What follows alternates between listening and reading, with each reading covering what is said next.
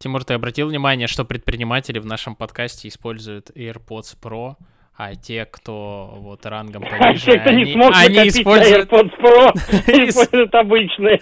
обычные проводные наушники. Да-да-да, у нас классовая ненависть здесь.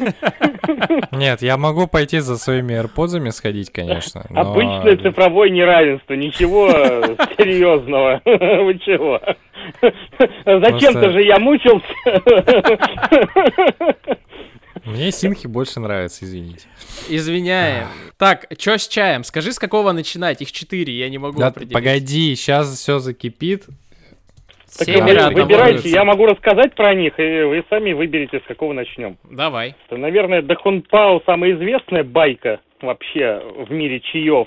Вот, э, скажем так, э, про нее сложно что-то серьезное рассказать, потому что все про нее рассказали все, что хотели. И назвать это видом чая сложно, потому что это скорее купаж, легенда, все что угодно, но не вид чая. Вот, но при этом вкусный, интересный такой, как бы, ну, улун, такой северо-фудзянский даже, скажем так, горный.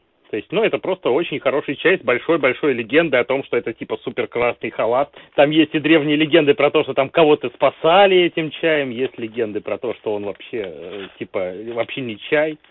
Вот, ну, интересно такая А штука. вообще не чай, Вот. а что? А автобот? Какие варианты? Э, типа? Понимаешь, э, как бы, ну вот представь себе, у тебя есть там, не знаю, э, шампанское, какой-нибудь там, не знаю, брют с верхнего склона, дальнего угла какого-нибудь правильного терруара, вот это вот все классная легенда, да? И вот есть просто марка шампанского, которая А. просто неизвестно где сделана и прочее. Вот Дахунпао это всегда такая история, что тебе называют Дахунпао продавцы в Китае все что угодно. То есть они, ну, то есть это, это может быть кот в мешке, и поэтому тебе нужно пробовать, выбирать и считать, что ты будешь считать Дахунпао в этот раз. Тут еще штука с Дахунпао в том, что э, в Уишане началась рекламная кампания по развитию туризма не, да, лет 10, наверное, назад, и толпы туристов стали приезжать, чтобы пробовать именно этот сорт чая, короче, и чтобы не рушить местный рынок, они приняли указ, по которому любой утесный улун из Уишаня можно было называть ху- Дахунпао, и поэтому там э, и Дахунпао, и Жоугуй, и Шуйсянь иногда э, сложно определить, то есть это вот такие утесные чаи, и ты не знаешь, какой, из- какой из них какой. Юра, Вот. они нас опять унижают. Да, я так и чувствую. Ничего С- страшного. Да. своими вот этими вот все. Просто Вот. при- пришло время расчехлить, да, св- свой цикл статей про чай, который я для Фурфура писал еще хер знает когда. Десять лет назад, Вот. Тимур, ты его писал. Де- Ну, восемь. А, Просто Да. когда я при, когда я гонял в Китай постоянно к своим чайным барыгам, они мне что-то говорили по-китайски, и я такой, да, да, и мы пробовали, то есть я даже не старался запоминать эти названия. Ну, ты же ездил в Суйфэнхэ, да? И что, там китайцы не настоящие или чай неправильный? Чё? Ну, типа, типа, типа в Гуанчжоу, там э, у тебя еще... И, и да, они еще более такие выпендрежные, и ты денег там еще больше оставляешь обычно. Ну, окей. Ладно, Дима, продолжаем. Так, чего. Э, Ну, Дянхун, это, понятное дело, красный чай. Он это, это этого года уже вот только что собранный весной. Он Кайф. вот мне его только доставили за, за, за неделю до отправки к вам, и я ждал вот дня отправки, когда он придет, вот, собственно, его, его растаможу, получу, и вот это вот прям самый свежак, который есть вот в этом году. Вот. Ну, Габа Алишань премиум, это Габа вообще чаи, это самый мой любимый вид чая. Э, Как это, никому не рекомендую на него подсесть. Дорогой. Нет, это, это полбеды, хрен с ним ценой. Э, вопрос в том, что он с высоким содержанием гамма-аминомасляной кислоты. В целом, это очень серьезный нейромедиатор, который так, ну, прет не по-детски. Вот. Ну и, собственно, Дунфан Мэйжэнь, вот этот чай, это просто легенда, это надо прямо точно знать, потому что Дунфан Мэйжэнь это чай, э, любимый чай э, королевы Виктории. Вот. э, Получился он очень интересным способом, что однажды в 80-е годы 19 века э, цикады, ну, знаете, такие маленькие жуки, сожрали весь чай на Тайване. То есть они покусали листья, и листья стали фиолетового цвета от этих укусов. Ну и чай пр- признали плохим и негодным. Его, конечно, ну, как бы все равно сделали из него чай, засушили, собрали продали за копейки. Вот, и он каким-то способом попал э, на стол к английской королеве, и она сказала, что это будет называться «Восточный красавец» чай, и, собственно, хочу еще. Ну, приезжают, значит, английские купцы и говорят, так, давайте нам еще этого чая покусанного цикадами, который вы называете плохим чаем. Они говорят, мы, кто мы такие? Мы не можем заставить цикад жрать чайные листья. Это ядовитые листья для цикады. Ну, в общем, англичане деньгами убедили бедных тайваньцев придумать способы. Сейчас это ставятся домики для цикад. В радиусе 100 километров вырезается вся растительность, кроме чая. Цикады кусают чай. Вот, соответственно, э, так как у него стоит циферка 5, это значит, что на каждом листике не менее пяти укусов э, цикады. Вот. Этот чай Китай считается как, таким философски метафизическим, потому что он как бы начинает умирать при жизни, цикады его кусают в мае, а собирают его в январе. То есть как бы и весь год ферментируется лист, и в нем появляются алкалоиды, которых вообще нету ни в каких других видах чая, он обладает определенным ароматом. Но самое главное, что этот конкретный чай сделан той же семьей, которая его придумала почти 150 лет назад. То есть Офигеть. он и на том же месте, и той же семьей сделан. Так что, в общем, это Кайф. отдельная легендарная история. Блин, у меня разбегаются глаза. Я сегодня с утра, а, когда а, я что-то посмотрел а, гайд по чаю и такой, о, хочу, хочу, наверное, с красного. А сейчас у меня все раз, раз, э, разбегается во все стороны.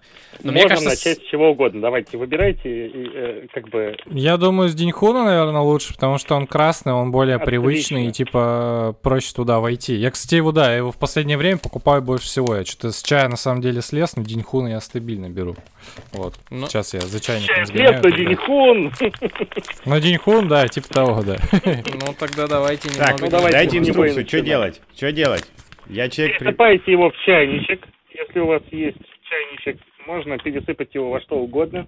Хоть в гайвань, хоть в чайник, хоть э, в термос. Ну, в термосе хуже. Ну, все такое, вот. Сыпаем. Это такие золотые иглы. Он прям выглядит просто, ну, даже не как чай. Не похож. Угу. Так, пересыпаем. Вот.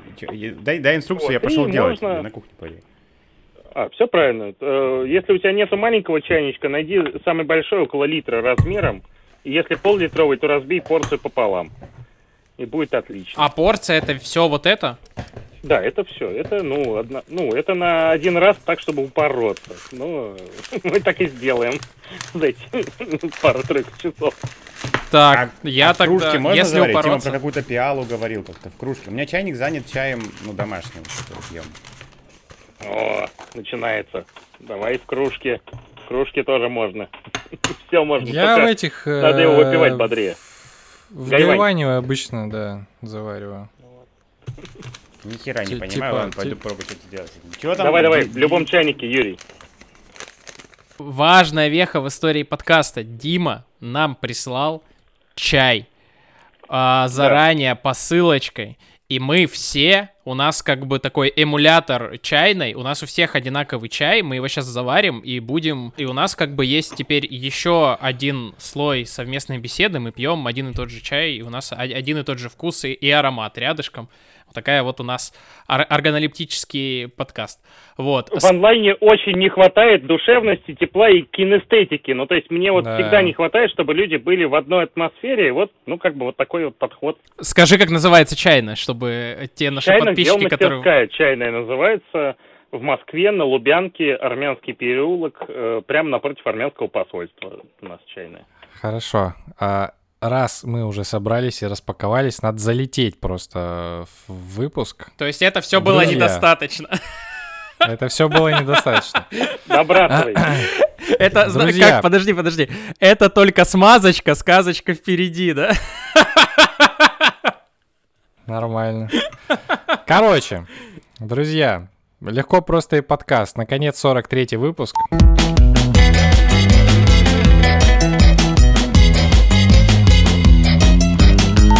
сегодня... Это последний выпуск в нашем сегодняшнем... Э, в этом сезоне, в четвертом сезоне. Сегодня мы разгоняем на тему э, предпринимательства, что такое работа на себя, там вот это вот. Короче, обширно вот эта тема. Э, мы будем касаться разных каких-то сфер, как куда пойдет разговор. В гостях у нас э, Дим Брезицкий, предприниматель, владелец кучи разных бизнесов, про которые мы поговорим с ним. И нас трое. Серега Жданов, Юр Белканов, я Тимур Зарудный. И, ну, короче, мы вот так вот э, залетаем. С котом Балабановым. И раз мы начали разговаривать про чай, э, вопрос, который меня с женой недавно посетил. Во всем мире есть некая третья волна кофейная Ну, то есть, когда все начинается, вот эта альтернатива, когда э, Starbucks уже не круто, а круто заваривать это все в, в кемиксах и прочем, искать кислинки, покупать микролоты, и вот эта вся движуха. И э, получается у кофе сейчас такой флер какой-то модно-хипстерское, я не знаю даже, что подобрать, ну, короче, городской такой, городской модерновый. А у чая нет. Проблема чая в том, что, в принципе, его возродили-то в Китае в 70-х годах, э, после того, как его успешно потеряли культурное наследие. Культурная а в Россию... Да. Да, а в Россию его, начиная с 92 -го года, начал активно привозить только Бронислав Виногродский, а, делая это соответствующим эзотерическим флером, потому что если погуглить, кто такой Бронислав Виногродский, то это чувак, который тусил Доренко, Э, с Пелевиным и Гребенщиковым они ходили куда-то там э, в Тибет. Ну, короче, дух, духовник он многих э, людей, то есть он до сих пор со всякими четками ходит. Ну, такой чувак типа на своей волне. И как-то так получилось, что все чаи, начи, ну, там, начиная с 90 с 90-х годов, в общем-то, они на вот этой всей волне до сих пор и остались. Почему так? Почему остались? Да, почему так и почему э, до сих пор не придумали какую-то новую, более понятную, что ли, э, историю именно с чаем? Потому что если, ну, кофе достаточно просто. Ты зашел, тебе сделали хороший кофе в той же кофейме, например, Танцев с минимум каких-то танцев с бубнами, да. А чай, что пить, это, короче, чтобы вот вода закипела до шума в соснах там или даже больше. И, короче, и минерализация должна быть, и надо посуду правильную подобрать там, а то что ты как пидор вообще пьешь. Вот, ничего ты не поймешь. А, э, я тебе вот как скажу, значит, во-первых, хорошо, что чай не популярен до сих пор. Это очень хорошо, потому что хорошего чая очень мало. Ну, то есть мне приходится и с аукционов, и искать поставщиков. Ну, то есть это реально э, большая заморочка. И хорошего, ну, то есть его можно купить килограмм, его можно купить 10 кило, а вот 100 уже вряд ли.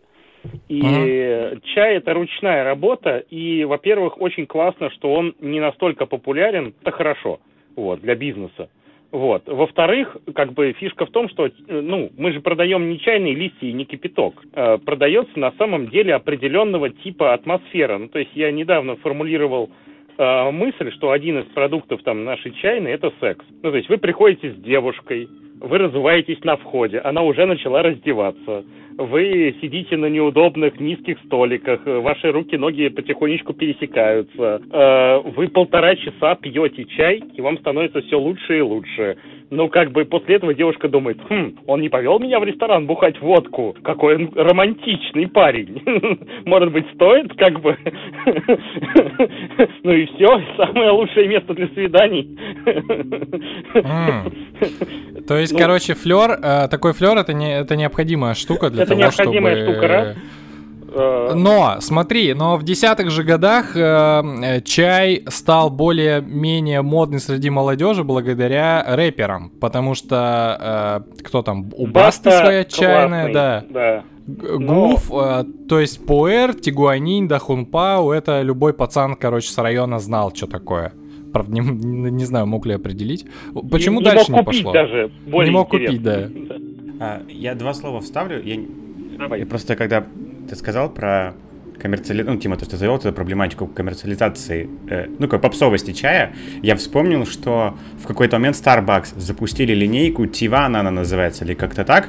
Я не знаю, насколько хорошо она пошла, но благодаря, думаю, вот этому э, leverage, да, вот этому рычагу Starbucks, я думаю, что они, ну, когда запускают такие штуки в сеть, видимо, они делают, ну, понимают, что под это есть рынок.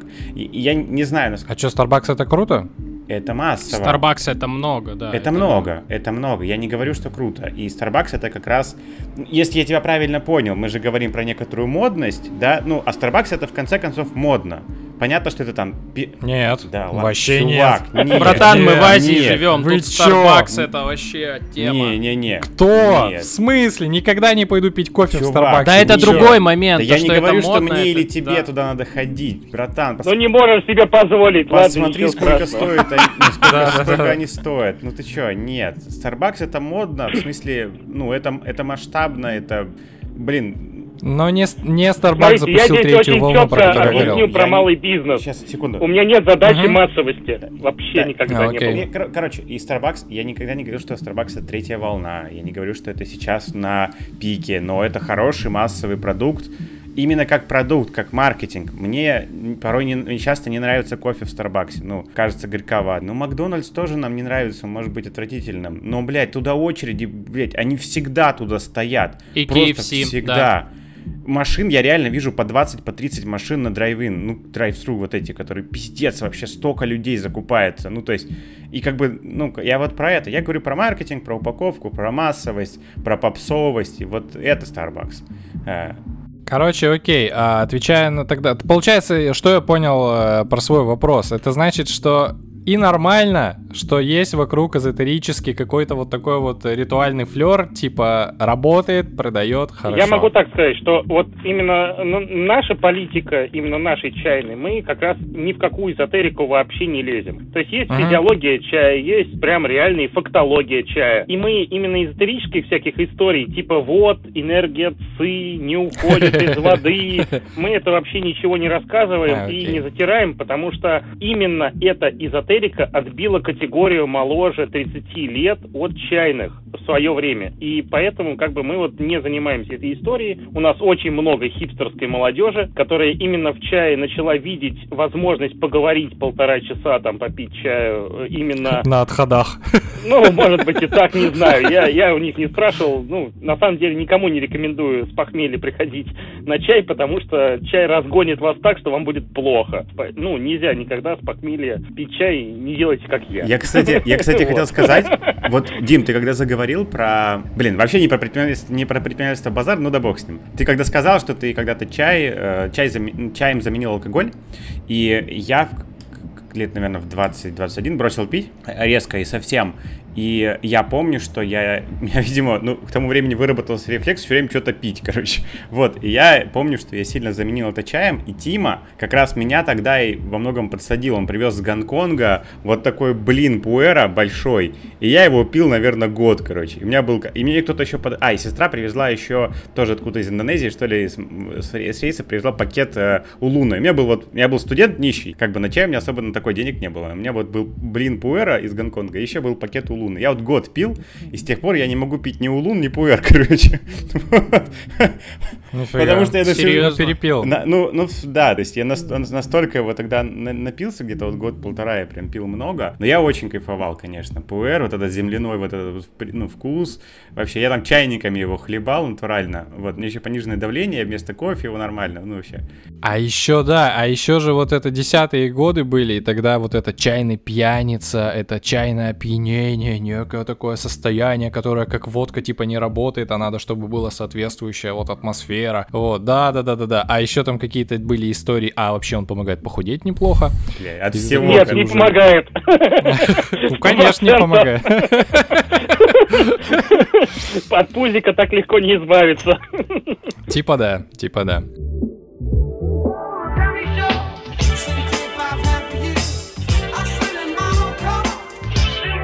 Самый главный вопрос, ну не главный вопрос, а часто на, нам с Серегой, так как у нас есть курс, прилетает вопрос, как начать работать на, на себя. Ой, можно Брал, я начинал, можно, можно я начну? Можно я начну с ответа? С ответа давай, давай, давай. Дим, Дим подумай, да. Короче, на мой взгляд, вот в этой формулировке работать на себя есть некоторая ловушка. В том, что часто людям кажется, что вот я сейчас работаю на дядю, и я уйду и буду работать на себя. На самом деле, ты в, какой в каком-то смысле ты все равно работаешь на кого-то, потому что у тебя есть клиенты. И это ты все равно... То есть чаще, в моем представлении, в моем, ну, мне, я часто э, чувствую, когда испытываю какую-то боль, ну, то есть на проекте на каком-то боли, мне хочется сказать, блядь, все в жопу, этот агентский бизнес, я буду делать массовый продукт, и, короче, или как-то вот уйду в келью и буду там что-то писать. Я понимаю, что в основном это от боли соприкосновения с какими-то людьми у меня это происходит, того, что что-то не получается.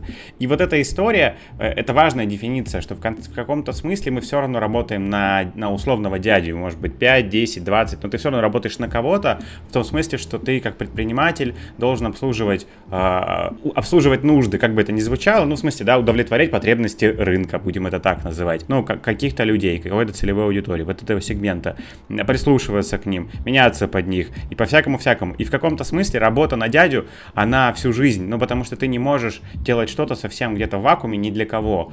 Что, что бы ты ни делал, э, картину ты рисуешь, э, там, ведешь ты Инстаграм какой-то блог, и, или ну, делаешь кафе, кафе, э, вот чайную мастерскую условно, да, эм, что, что угодно. Ну, у меня просто, когда я уходил, да, у меня был, была главная тревога в том, что я не смогу найти клиентов. Потому что я такой, о, вот дизайн-студия, это прикольно, там, ну, там понятно, там за меня ищут, а я сам пойду, и я реально долго это откладывал. Слушай, ты когда сказал, что проработать на дядю, на самом деле в предпринимательстве наоборот, я думал, ты про другого дядю скажешь, про других дядей теть, которые твои сотрудники. И до этого ты а. был сотрудником и не понимал, что над тобой чуваки, скорее всего, люто заморачиваются, чтобы платить тебе зарплату, удерживать тебя, там вот это вот все, и еще попутно как бы давать тебе поддерживающую обратную связь, атмосферу в коллективе и удобный офис. А тут ты такой, ну, что я буду один, наберу себе пяток сотрудников, конечно же, э, высококомпетентных. И потом они начинают тебя вообще просто жестко опускать, короче. И ты такой, блин, почему я, почему я вообще ушел из-под крыла какого-то тепленького, чтобы содержать вот этих вот людей. И начинаешь превращаться вот в этого капиталиста по Марксу, который начинает, короче, вот это все в ответ. Да-да-да. чертова! У меня как раз на производстве была революция по осени, в августе. И я реально на кол посадил всех революционеров, которые мне устроили коммунистическую революцию. Прям реально с парт-ячейкой, со всеми профсоюзами. Не, ну профсоюзы это же хорошо. Э, для меня нет.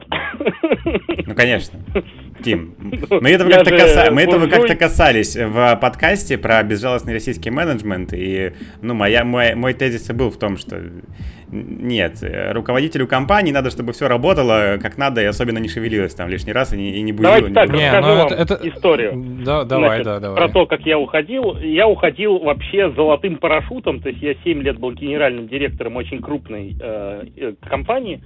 Нормально. Э, занимался интернет-играми, все было зашибись. Вот. Э, и у меня было уже четыре отличных параллельных бизнеса. Я прямо уходил счастливый и довольный. У меня прям великолепно все было. Вот. За год я потерял все. Ну, то есть, как бы... Четыре бизнеса и парашют? Очень Ни было неудачно. 2014 год был прямо ударом вообще по всем направлениям, то есть таможни поперекрыли, и, в общем, ну, в общем, было некрасиво, конечно, все. Я еще прикупил великолепную фотостудию, семь залов, такая, думаю, ну, в центре Москвы, думаю, зашибись, сейчас все попрет. Ну, в общем, да, фотостудия стала э, финальным добивающим элементом. У меня был бизнес-партнер, который понял, что у него не идут продажи, и он начал имитировать продажи, набирая кредиты. Я никогда не могу могу, я до сих пор не могу поверить, что так вообще можно придумать. Но он, чтобы меня не расстраивать, начал брать кредиты на бизнес, чтобы имитировать прибыль. Ну, то есть вы представляете себе, насколько я офигел, когда все это понял. Я только недавно его нашел, кстати, этого гада. Вот. Ну, в общем, э, на самом деле, и это было прекрасно, потому что у меня остался единственный бизнес в виде мастерской кречет. Это даже не бизнес, это такое хобби, занимаемся костюмами, оружием, доспехами. То есть на тот момент это было 70 квадратных метров и куча таких кузнецов, таких крепких парней, которые говорят, ну давай, мы тебя не бросим. Я говорю, спасибо, мужики, но как-то это не очень круто. Как-то вообще. Мы с вами сидим в гараже, пьем водку, и, где мои вот эти вот все, красота. Вот, э, больше всех это вскрылась жена, которая там лет 10 или 12, э, ну, как бы деньги вот так вот нормально, там всякие красота, всякие, ну, поездки, тусы. И тут ничего. Вот, ну, э, э мне повезло, и в горе, и в радости, она э, меня не бросила и поддерживала всяческим образом. Вот. И мы за два года раскачали нашу мастерскую действительно до самой крупной в СНГ и Европе. То есть сейчас у нас полторы тысячи квадратных метров. Мы обслуживаем и Disney, и многие крупные компании по миру именно с точки зрения реквизита бутафории. И у меня случилось второе счастье. То есть у меня уже была как бы вот э, и кречет, и я занимался всякой модерацией, поездками, консалтингом, вот то, что вот Сергей меня знает. Вот. И, собственно, у меня появилась закончилась чайная, и в прошлом Новый год, не вот 20 года, а в 19 года, мне на Новый год в Крещете сломали ногу. Ну, я почему-то поругался с моим главным продажником. Я думал, с главным кузнецом, и он такой, типа... Главный кузнец не ногу бы сломал, понимаешь? Это...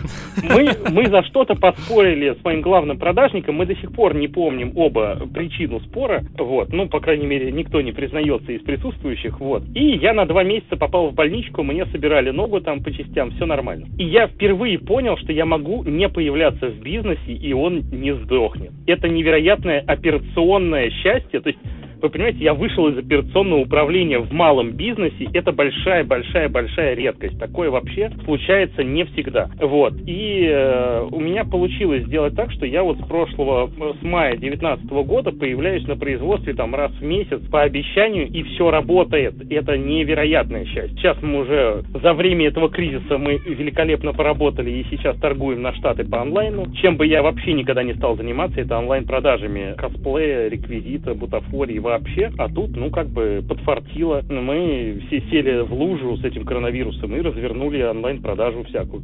Вот. Прикольно, ну, прикольно. Реально, э, э, с переходом в малый бизнес ситуация такая. Я переходил в него, считая, что я молодец, и поэтому у меня переход был достаточно легкий. Вот. Но по факту сейчас, спустя годы, я понимаю, что если у вас есть возможность не заниматься своим делом, а сидеть и работать на дяде, и вас пока еще от этого не тошнит, надо заниматься этим. Это многократно больше свободного времени, многократно больше счастья, многократно больше чего угодно, но просто свое дело – это э, путь в один конец. То есть, если вы уже занялись бизнесом, уйти обратно в офис не получится, потому что вы хлебнули определенный, определенного типа мышления, которым вы становитесь неудобны в корпорации. Слишком широко мыслишь. То есть, если вы уже научились заниматься малым бизнесом плохо, криво, как угодно, вернуться обратно в корпорацию нельзя, потому что вы не сможете работать по инструкции, вы больше не будете винтиком с правой нарезкой, а вы будете какой-то другой совершенно ненужной деталькой и самостоятельно. Так это же неплохо, это же неплохо. Я понимаю, что это,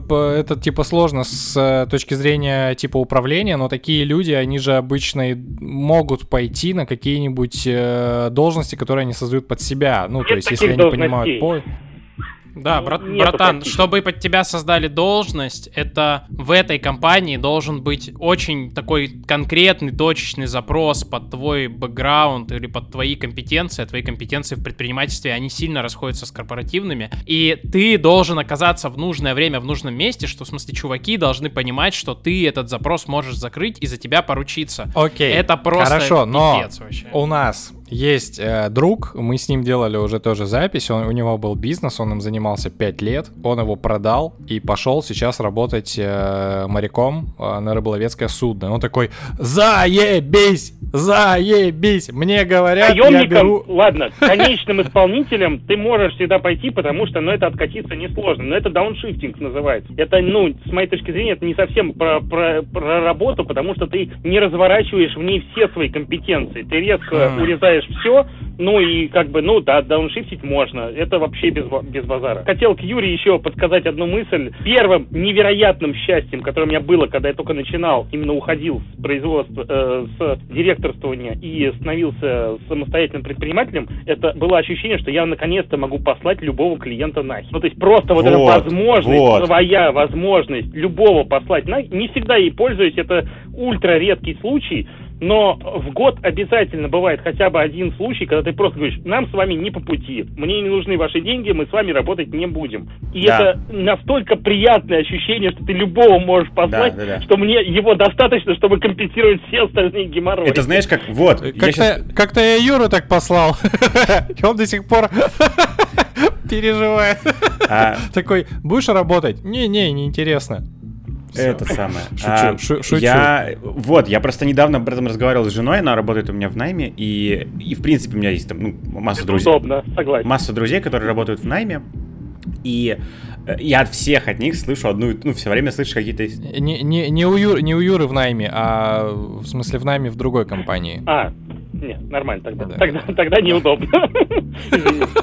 Короче, про что я хотел сказать. А, вот. И от всех, кто работает в найме, я всегда слышу одну и ту же историю, что у всех на работе есть коллега долбоеб. Или начальник долбоеб, и еще хуже, короче. Вот. Или целый отдел долбоебов. Ну, в общем, какая-нибудь такая штука. И вот это, как бы для меня, как для человека, ну, руководителя компании, одна из, наверное, ну, главных болей, почему я не готов работать в найме. Потому что, ну, как бы ты с этим там ничего не можешь сделать. Ты не можешь его уволить, заменить, поменять, не работать с ним, ничего не можешь. То есть, как бы, если не склеилось, все, пиздец, терпи, короче. Ну, либо уходи в другую, в другую компанию, но, обращаясь к опыту всех моих других ребят, ну, то есть в других компаниях тоже, скорее всего, будет такой же долбоеб какой-нибудь. Вот. И вот это меня, конечно, сильно, ну, вот это вот, как Дима сказал, да, про то, что послать клиентов, это как бы перекрывает все, что в бизнесе приходится терпеть. И мне хочется, чтобы мы сегодня как раз вот этот фрейм выдержали, что предпринимательство это вообще не про розовых пони, там, блядь, про вот это не работать. Там куча а, болей, страхов, тревог. И вот, ну, я для слушателей больше.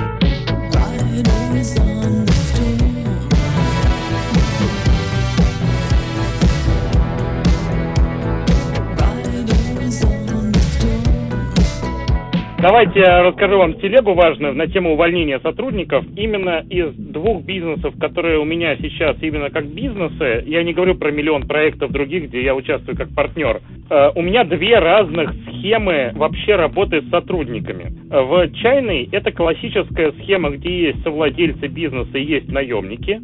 И там все понятно, про нее нечего рассказывать, она ровно работает, вот как вот Юра говорит, можно уволить любого, если он реально плохой. А вот ага. в Крещете, в моей мастерской по производству бутафории и реквизита, там артель. И это совершенно другой принцип владения и управления э, людьми, потому что все люди фактически являются, ну как бы совладельцами единого целого.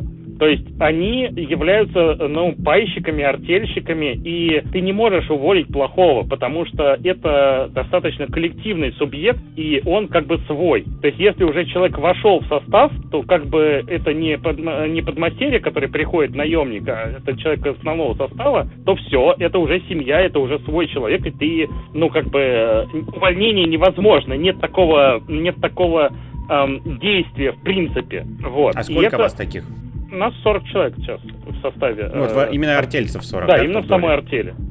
Вот. И здесь как бы как раз наступают некоторые приколы. Есть очень много и эффективных приколов для бизнеса, и очень много нюансов, потому что э, ввести нового человека он должен понравиться всем, то есть единогласно понравиться всем, и расширяться и увеличиваться становится сложно, когда вас много, потому что, ну, э, как бы это целый такая специфический нюанс, вот. И здесь совершенно по-другому работает экономика, потому что это чистая сделка, все сидят только на паях и на кусках прибыли от общего дела, и поэтому как бы это совершенно другой способ формирования команды, вот. И Э, да, есть люди, которые там больше нравятся, меньше нравятся. Есть люди, которые там за 10 лет, там за 15 лет сильно изменились, но э, как бы они все равно свои, поэтому внутри. Слушай, вот. а я что-то тебя до этого вообще не спрашивал, как вам в голову-то эта идея пришла? Собрать э... именно вот по такому принципу свою компанию? Так получилось.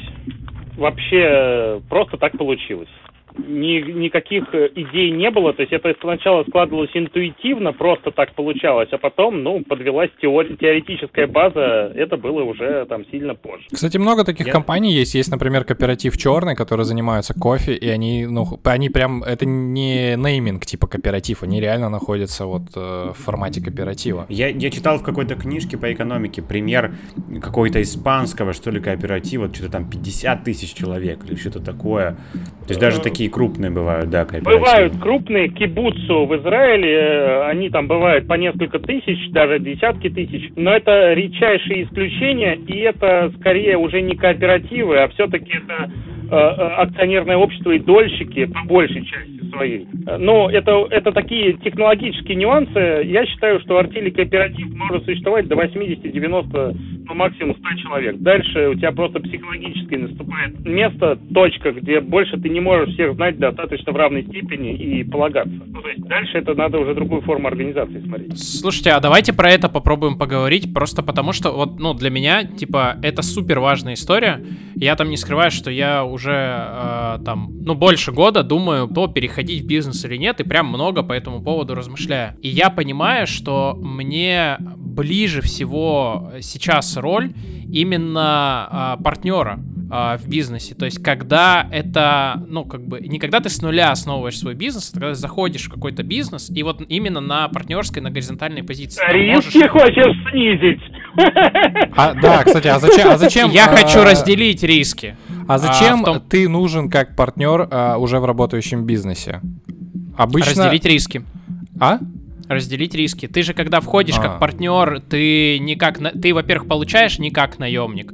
Ты несешь другую ответственность, у тебя совершенно другие вложения. Просто для меня... А, я дико упарываюсь в работу. Я в этом плане очень сильно там преданный либо каким-то там идеалам своим рабочим, либо компании. В бизнесе, то есть я понимаю, насколько большая опасность работать, ну, в смысле, с харизматическим лидером. То есть, ну, это, это культ просто. Ну, то есть это все, это, это пиздец. Это ни к чему, ни к чему хорошему не придет. Я это не приведу ведет, я это знаю просто потому, что у меня отец так работает, он вот ядро вот такого вот культа, и я вижу его на протяжении, блядь, просто вот всей своей жизни, и как этот коллектив разворачивается от семейных отношений до вообще там какой-то прям лютой уже конфронтации, то есть, и мне, ну, то есть, у меня есть какой-то ряд компетенций, они специфичные, и есть ряд контор, которые, ну, наверное, в ко- которые, наверное, там во мне заинтересованы, и я понимаю, что мне в этой роли будет сильно комфортней, просто потому что я все равно много, много буду думать про это дело и себя с ним ассоциировать. У меня Дахун Пау, пацаны. Давайте переходить на Дахун Пау. Вот, так это потихоньку. Все так слушали Сережу, что просто замяли, замяли эту тему и перешли на чай. Подождите. Серега, Давайте... я тебе вот как скажу. Э, у меня есть люто дефицитная и редчайшая компетенция, которая вызывает большое желание у моих партнеров, ну, будущих партнеров, брать меня к себе в бизнес. Я выращиваю продажников и занимаюсь продажами.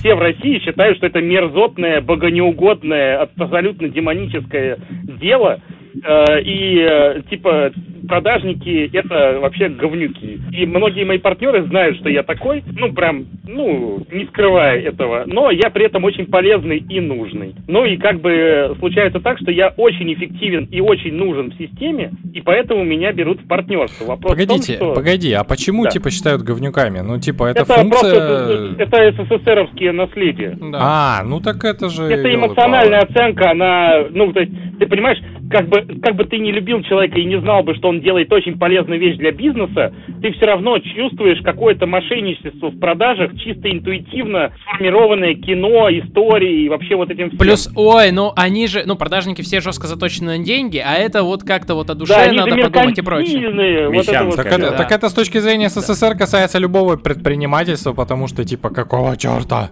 Ну, Все вот. так. Ну, вот, Просто например, есть предприниматели-изобретатели, да, которые да, да. что-то сделали и вот не продают, они вот такие. Слушай, ну, пиарщики и дизайнеры это вообще как бы, так, блин, приживалы какие-то ненужные. Животные. Как бы, не, да, не, необходимость продажников хотя бы все признают.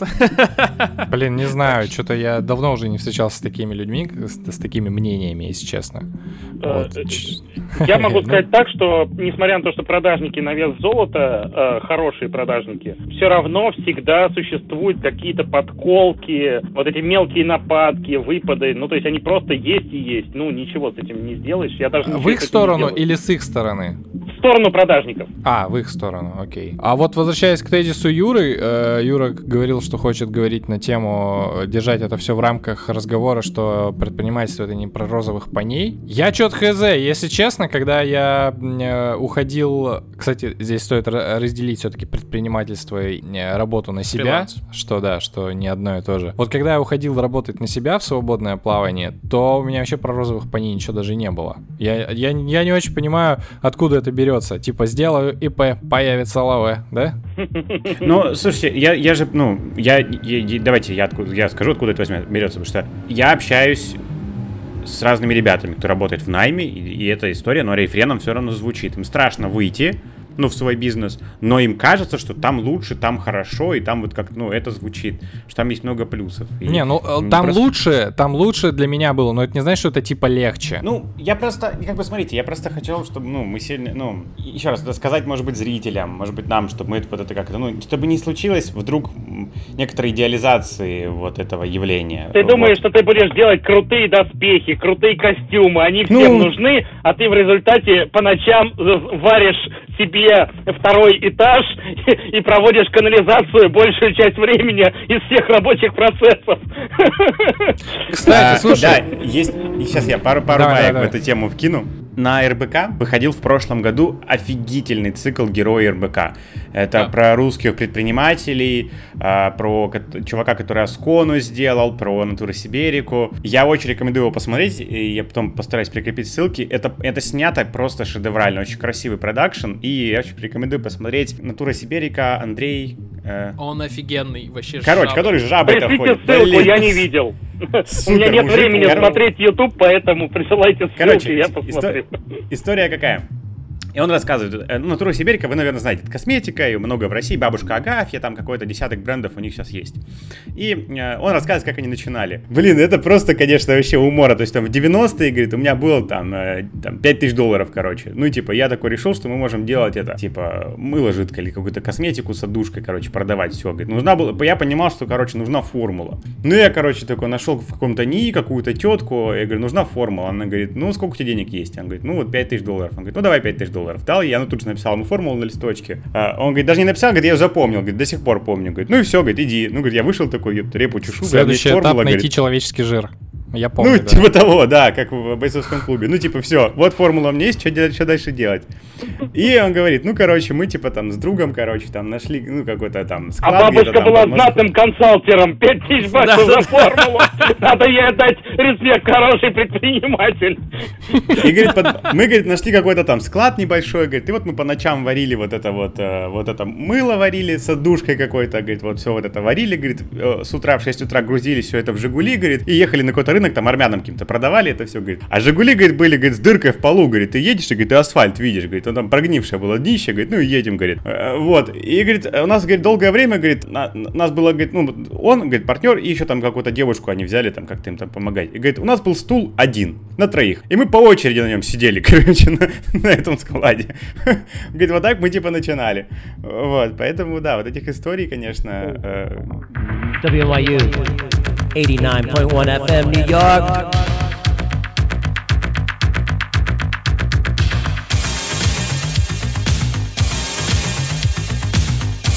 А у меня, э, Дим, вопрос. Э, я недавно слушал подкаст ЧГК, это стендаперы, короче, и к ним в гости приходил Кирилл Сетлов. Чувак, которому э, за год в один и тот же глаз прилетело пять раз. Ну, то есть вначале ему ребенок в глаз попал, потом он сидел, вытряхивал носок, у него крошка туда попала на роговицу, потом, короче, его софитами во время съемок ослепило. Короче, ну, прям вообще молния бьет пять раз в один глаз. И он рассказывает, проблема оказалась оказалось в том, что я не мог э, найти, ну, такой patch, ну, вот эту вот э, штуку, которая закрывает глаз. Ну, то есть их оказалось в природе просто ни хера нет. Ну, то есть нет нормальных вот таких штук. И говорит, жена совершенно случайно нашла чувака, который занимается реквизитом, и, и кому-то он там что-то сделал вот такой. А, или даже он не сделал, они пришли такие и сказали, вот сможете сделать? Он, да, говорит, сможем. Сделали, он выставил на сайт, и, короче, к нему повалили толпы людей, потому что, типа, спрос, оказывается, охеренный был. А У тебя вопрос в том, был ли это ты, Дима? Нет. Не-не, вопрос, вопрос просто, на самом деле, ко всем. Была ли у вас в вашей какой-то предпринимательской деятельности вот такая внезапная э, сфера, которая открывала внезапный поток? Ты такой не ждал, копнул да, там вот... Расскажу про эту историю, уже можно рассказать. 2006 э, год, это было вот самый, как бы, крутотеньская крутотень, именно случайная находка, которая спасла бизнес. Это был, к сожалению, не мой бизнес-проект, это был тот самый, как бы, проект, где я был генеральным директором. Как вы помните, Дмитрий Дмитрий Анатольевич Медведев в 2006 году запретил онлайн-казино. Вот. Uh-huh. Ну, просто. И, ну, бизнесу все хана, ну, как бы мы выходим из него, продавая все иностранцам, потому что все. Ну, то есть мы легальные, белые, и нам больше нельзя. Вот. Ну и как бы сидим, бухаем месяца два уже за городом, жарим шашлыки, обсуждаем, насколько нам плохо, ноем, плачем, вот это вот все. И э, возникает у кого-то из нас, я уже сейчас точно не помню у кого, э, возникает концепция, а давайте мы будем брать у людей деньги и не будем отдавать им взамен ничего. Да, это будет не казино. Я говорю, ну это же дичь просто. Ну ты же понимаешь, как, э, как это так невозможно. Люди будут платить деньги и не выигрывать. Ну да. И вот и так появилась схема free-to-play, то есть э, на тот момент ее не существовало, мы просто стали продавать виртуальные очки в игровой системе, делая все то же самое, казино, домино, покер, вот это вот все. Э, сотни игр, где ты просто вводишь деньги в систему, получаешь виртуальный балл и больше ничего. Это взлетело невероятно. Мы во ВКонтакте, э, в первый год существования ВКонтакта мы э, получили почти миллион скачиваний наших приложений. То есть, ну, это было реально невероятный успех. Мы за год получили, за второй год мы получили 10 миллионов э, уникальных игроков. Чувствуешь ли ты ответственность за возможные последствия для психики людей? Потому что... Из-за этого я и ушел из этого бизнеса, а, когда окей, я понял, потому... что... Лудизм — это типа проблема. День да, когда я понял, что у меня за один день люди сыграли порядка тысячи человеческих жизней, то есть я просто понял, сколько часов у меня сыграно за день, э, помножил на среднюю продолжительность человеческой жизни и понял, что больше тысячи человеческих жизней за день было сожжено на игровой системе. Ну и я как бы решил, что с меня хватит, я больше не готов этим заниматься. Слушай, вот. я-то хотел пошутить, что Тимур, ты разговариваешь с предпринимателем, конечно, он по этому поводу не парился, когда заедал свой стейк там или еще и запивал каким-нибудь вином, но ты как как-то сказал, что я, я прям не понимаю. Это, это вот, как вы думаете, это стереотип вот про то, что предприниматель, он если в какое-то дело врубается, такой, ну, то есть, если уже врубился, то дальше уже что сожалеть? Эти, у, у них своя голова Не, на погоди, плечах, да, принесли мне поводу... деньги, и все. Да, смотри, по поводу... Это сейчас, это ты сейчас, это как наркотики торговать, нет? Я про консалтинг, если что. Вот, сейчас как раз... А, Понятно. У нас, у нас есть юристы, которые нас сопровождают в бизнесе. Животные. И, и мы иногда ведем разговоры с ними, ну там за чашкой кофе. И ну, разговоры довольно страшные, то, что они рассказывают, в какие делах они участвуют, кого они защищают, как борются, то есть это довольно страшные истории. И у меня реально, я их побаиваюсь, вот, ну, в прямом смысле, я иногда им говорю, слушайте, а можно ли вам доверять, ну, когда мы в очередную тему входим, я хожу, переживаю, ну, потому что у меня тут крутится, потому что, ну, э, я вот эти вопросы им задаю. Они типа, должны чуваки, быть на твоей стороне, помни об этом. Да, ну, то есть, они мне так когда сказали, братан, ты что, подожди, не-не, это как бы контракт, ты нас нанял, все, мы никуда, ну, то есть, все, мы никаким конкурентам, ну, типа, подожди, это карма, типа, все нормально. Не, Зуб не, даю, типа. ага. Да, но вот эта тема по поводу, там, этики и всего, вот их кто нанял, первый, условно, ну, за, за того они и рубятся, и на того, на, на того стороне правда. И это даже не про предпринимательство, это, ну, в целом профессия, ну, как бы юрист, это профессия. А, это как, это как врач, он будет спасать любого. Да он нет, будет ну, спасать ну, погоди, врага, ну это вообще другое. Это понятно, что есть профессия, но типа, когда ты делаешь заведомо опасную штуку для, какого, для каких-то групп людей, да. Ну, ты Чувак, же должен чувствовать, как Когда как, изобрели Кока-Колу и кокаин, никто не знал, что он вызывает э, привыкание все знали, маркетологи не дремали. Ты чего? Но он и не вызывает. Я же говорю, когда, когда изобрели, я не говорю, когда начали Смотри, продавать. Чай а, тоже не вызывает привыкания. Все нормально. Любое, веще... Любое вещество может вызвать привыкание, потому что, ну, типа, ну, потому что мы работаем. Потому что этот механизм в нас заложен, типа, ты можешь привыкнуть к чему угодно. Ну, и к тебе... воде ты привык с детства, к воздуху тоже, как ты знаешь. Ну, это не, не то немножко. Ну, слушай, у меня Ты говоришь, как про наед сейчас. На самом деле, а, я просто для меня вот эта этичная сторона, этическая сторона, она очень важна, и я знаю, ну, то есть те барьеры, за которые я не зайду. Один из первых э, рекламных э, рекламщик, короче, заказов на, на рекламу к нам, который приходил, он был вообще про БАДы. У нас в подкасте есть реклама. Да, Если да. у вас есть какой-то сайт или там приложение, или вы чем-то прикольным занимаетесь, вы нам пишите. Вот, мы поговорим с вами о размещении рекламы, интеграции у нас в подкасте. Да, к нам пришли, сказали, вот если есть классные БАДы, э, вообще классно делают. Ну, ну нет, ну потому что, ну это БАД, извините. Смотри, ну ты же... Я могу рассказать а... на эту тему очень смешную историю. Давай. Э, э, прям вообще супер смешную, как я быстро переобуваюсь в воздухе. Э, вот, как предприниматель. Вот, ну, представьте себе, значит, огромный цех, полторы тысячи квадратов, гремят молота, болгарки, искры, вот это вот все. Я стою с моим партнером по бизнесу, он такой качок, ну, накачанный гораздо больше меня, кузнец такой от бога, тоже с бородой. Вот, значит, мы стоим, вот что-то обсуждаем, и в помещение в ворота входят три симпатичных парня с девушкой-переводчицей, которые жеманкаются и обнимаются. Ну, то есть я понимаю, что сейчас случится э, большие проблемы. Это три испанских, э, ну, как бы, нетрадиционные для меня э, ориентации, для них, наверное, традиционной ориентации парня, дизайнеры вошли, значит. И я слышу, как производство останавливается. То есть все звуки затихают, и человек, так 20 было на тот момент на производстве бородатых мужиков, начинают испытывать проблемы. То есть э, у них возникает интерес.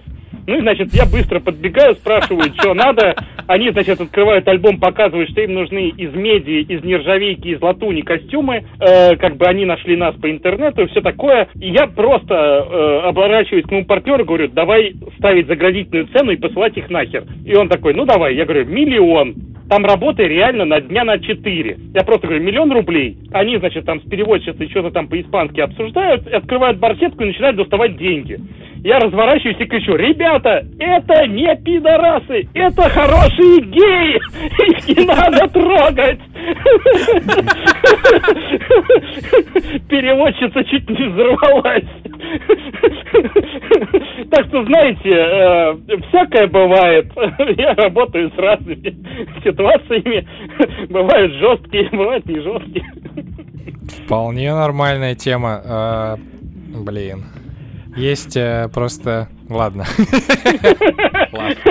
Вообще, короче, вообще тема этики и вообще вот этого выбора, да, с кем работать, мне кажется, это важная штука предпринимателя. Потому что есть некоторая вот эта грань, ну, не, э, диапазон, да, когда ты там максимально всех выбираешь там по ценностям, по тому, по всему, по разным почему-то причинам, ну, для себя, может быть, это там для тебя так, ты чувствуешь себя безопаснее, работая именно с этими людьми такого типа, или что-то еще, какие-то есть у этого предпосылки, почему ты так заграждение кучу ставишь. Есть некое представление о вот этом, ну, вот, в доску капиталисте, типа, как у меня просто был, и, и, и у меня был разговор, мы продавали машины, когда переезжали, и я приехал к своим знакомым, кто работает в дилерстве, в большом бизнесе довольно, и я привез свою машину, говорю, слушайте, у меня вообще у жены есть еще, но я стесняюсь к вам его вести. Он уже подуставший, туда-сюда. Я говорю, вы тут Лексусы продаете? Я говорю, что? Они меня посмотрели, говорят, в смысле? Ну, типа, если тебя устраивает цена, и нас устраивает цена. Так ёптать, сделка, ну типа, ты вези, типа, мы тебе скажем сколько, если ты скажешь тебе ок, мы тебе заберем тачку, все. Ну типа, нет никаких там, блять, э, ну вот этого всего... Плохих или хороших.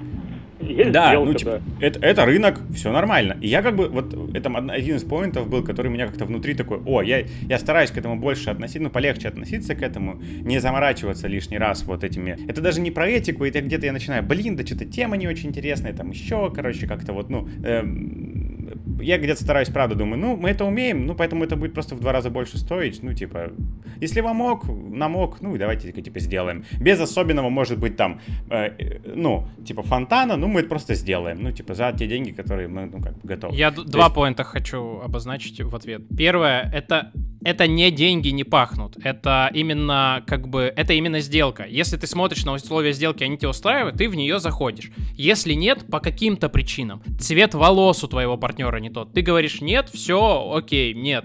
Или типа вот знаешь, что-то карта не лежит, вот в этом году я я этого типа работу делать не буду, не хочу. И в этом плане э, это, конечно, офигенная штука в том плане, что ты можешь управлять смыслом своей деятельности и выбирать да. людей, с которыми ты работаешь по необъективным причинам. Для тех, кто работает в бизнесе, э, точнее в найме, и особенно в найме в государственных бюджетных организациях, это больная мозоль.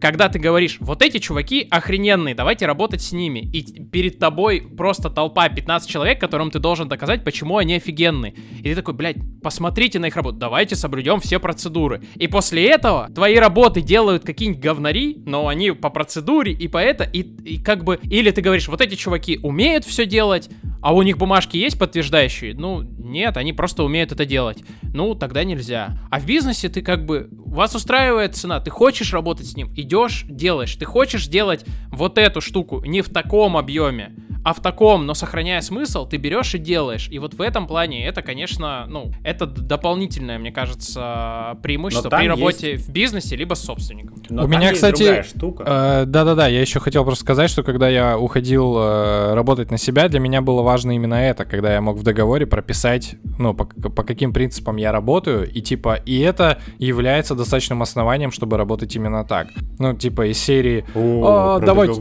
давайте на выходных там вот это. Нет, типа, я на выходных не работаю, вообще трубки вот тогда-то, тогда-то беру, извините. Вот, но, типа, про договор вообще интересно. Я в этом году сел читать наш договор первый раз за 7 лет работы. А ты его договор, не писал, который... что ли? Нет, его составлял мой партнер, вот, а. и я его не читал никогда, я просто подписывал и все. А тут у нас э, там были определенные терки с клиентом, э, с одним, и мы занялись юристами тем, чтобы переписать наш контракт. Ну, посмотреть, что нужно добавить, чтобы себя обезопасить от рисков. Я сел его вообще перечитывать, а вообще что вообще? И для меня было огромным откровением, оказывается, что у клиента есть куча обязательств, когда он входит в контракт с нами, что он не может просто так взять нас и послать, и развернуться, что у него есть куча обязательств, ну, с его стороны двигать проект так же, что, что договор во многом партнерский. Ну, в смысле, что это не просто мы пришли и все сделали, а там такой список больше, чем у нас на его стороне, что он должен делать, в какие сроки и вообще. А я как-то, ну, у меня было вот это какое-то... Я поскольку в бизнесе услуг, в агентском, у меня было вот это вот ощущение, что как бы, ну, не сказать... Чего изволите? Всегда... Ну, да, не сказать, что вот так. Ну, как бы, я такой по-человечески со всеми, ну, и как бы, типа, я контракты там особенно не смотрел, ну, как бы, в целом под, с клиентом как-то стараешься договориться, но вот этот страх внутренний, что, типа, э, клиент в конечном итоге там правит баллом, если что-то идет не так, он может спокойно взять и уйти. Нет, оказывается, договор штука довольно серьезная. Клиент оказалась. не всегда Господи, прав я слышу какие-то ужасные да. истории, что ты не читаешь договора, потому что для меня это чуть ли не основная вообще история. Вот. Я могу рассказать вот такую штуку. Знаете, в Москве же построили этот, э, как его, Диснейленд, который двор ну, чудес, типа, да, да, да, да. Это мероприятие, на которое ко мне заходило 20 разных подрядчиков э, с попыткой предложить мне в нем поучаствовать, поработать в плане реквизита и бутафории. И всех 20 я послал нафиг, потому что они не двигались по договору. То есть у них были достаточно жесткие рамки. И э, в этих договорах был один пункт, который меня не устраивал принципиально, что у меня сроки фиксированы, а у сроки э, подготовительных работ не фиксированы. То есть э, я могу залететь в любую секунду на большие деньги. А у меня, ну, политика очень жесткая, мы никогда не проваливаемся по срокам, из-за этого мы берем сильно больше денег, то есть мы точно самые дорогие на рынке, но мы точно всегда выполняем срок, вот, в отличие от других подрядчиков. И фишка в том, что здесь как раз нас хотели взять за то, что мы всегда укладываемся в срок, но нас, но, но не двигались по контракту. Так вот, они этими контрактами замочили больше 20 моих конкурентов в Москве. Э, не, и меньше меня, и больше меня. То есть куча контор на этой конкретной стройке залетела э, на деньги э, до разорения и банкротства. То есть это, ну, там, около двух десятков, которых я знаю, а еще сколько десятков залетело, которых я не знаю. Э, именно за счет э, очень жестких кабальных договоров э, с, ген, с генеральным подрядчиком. И я предполагаю, что, ну, как бы я был прав, что я отказался, и мне лучше было не заработать этих денег, чем влететь в такие кабальные условия. И да. договор это вообще основной инструмент для меня. Э, именно. Я, смотри, Дима, я, я тут ремарку сделаю. Смотри, я не читал договор по одной причине. Я 7 лет делал бизнес с партнером, у которого там финансовое бухгалтерское образование, и он в целом читал, он составлял договор сам, он вообще читал все договора да. с клиентами. То есть поэтому я, к нам прилетали какие-то бумаги, я такой, Макс, посмотри, он такой, все нормально. Ну, то есть он пошел, что-то там почитал, пошел к юристам сам сходил, говорит, все нормально. Ну, я такой, Все нормально, ты больше не партнер вот.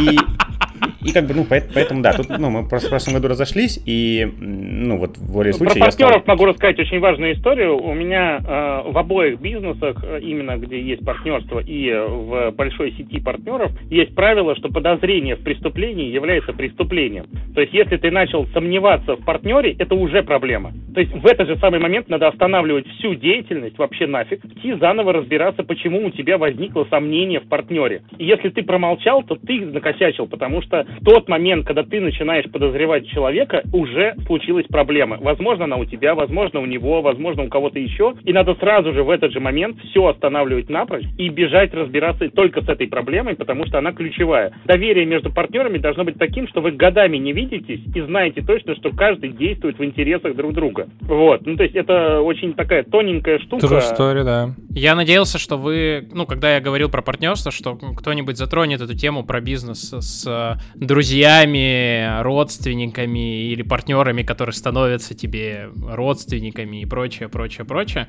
Но как-то прошли мимо. Я ужасно боюсь. У меня было несколько возможностей делать, э, ну, какое-то дело с, с, с близкими людьми, и я каждый раз прям вот, типа, я прям боюсь. Ну, это сложно. Ну, а, мы, мы, мы работали, мы с женой работаем, в смысле, над проектами как дизайнеры вместе, ну, то есть э, поровну фактически, и у нас вот сейчас есть один бизнес, да. Это сложно, ребята, особенно с человеком, с которым ты живешь, да. Я считаю себя счастливым, у меня жена не работает. Я могу себе это позволить. Henry and me. Now her hair was jet black тут как раз пора для заебов. Джингл нужно вставить какой-то. Да,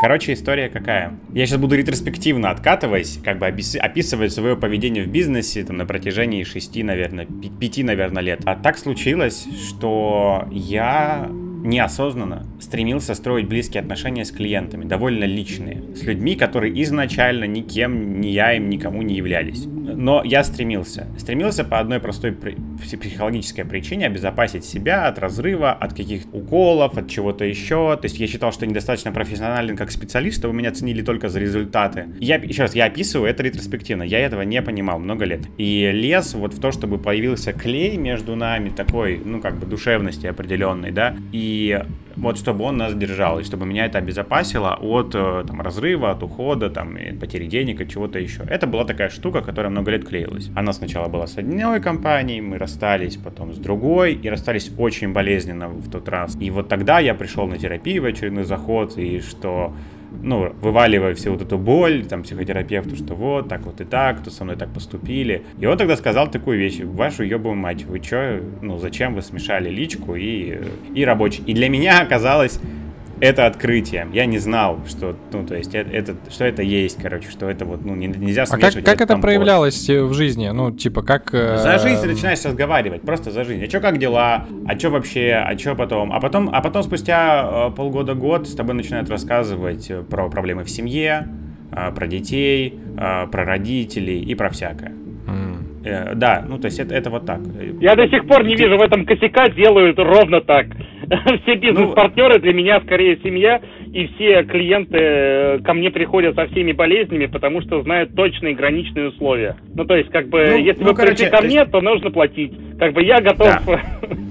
Юра, Смотри, как это должно было склеить? Ну, по-твоему... Ну, я тоже здесь особо проблемы не вижу. Ну, по- наверняка есть какие-то границы, это, которые, ну, типа, то есть в какой-то момент я понял, что со мной начали вести и выстраивать чисто рабочие штуки, какие-то меня где-то критиковать, я это очень больно воспринял. И я, видимо, рассчитывал, что так со мной не поступят, как-то mm. еще. То есть это сейчас довольно сложно, ну, вот описать. Сейчас, возможно, я делаю то же самое. Я нормально общаюсь с клиентами, я никого там не баражу, не говорю, э, не звоните мне тут, я тут только вот, э, это не моя работа. Мы нормально общаемся, но я себе в голове держу, так, братан, не заступай, не давай слишком много близости. Ну, то есть я прям это держу сильно. И я прям на этом фокусируюсь сейчас. Чтобы, смотри, еще раз, я старался заместить результаты деятельности, потому что в них был не уверен, что я достаточно хорош просто как профик. Ну, просто как рабочая единица. Вот это важная штука. Она внутри подсознательно как-то работала. Сейчас я стараюсь, типа, так, погоди, давай смотреть в продукты, в то, как ты сам их ценишь, вот то, что ты делаешь, тебе ок. Не стараешься ли ты сейчас одно другим как бы сверху там вот наплодить вот этого ну, как бы докидать еще каких-то штук. Вот, потому что я себя знаю сейчас, я, к сожалению, в это валюсь. Я не уверен там в себе. Ну, то есть, если тебе э, могли позвонить и сказать вот в таких отношениях, типа, мы думали, ты профессиональнее, ты бы это воспринял э, не как попытку тебя продавить, а как, типа, реально в тебя удар такой, Юра, да, ебать, да, ты да, не профессионал. Да, ну, да, так и было. Да. Прикольно. Понятно, есть, это есть да. хорошее. Да, я да, просто вот отношусь к бизнесу и... как к проявлению себя в этом мире. То есть для меня бизнес это реально разворачивание моей личности с помощью ну, там, вот... ну, других людей, других дел, больших проектов. То есть поэтому я очень эмоционален, конечно же, к каждому клиенту, э, да. потому что, ну, блин, как иначе.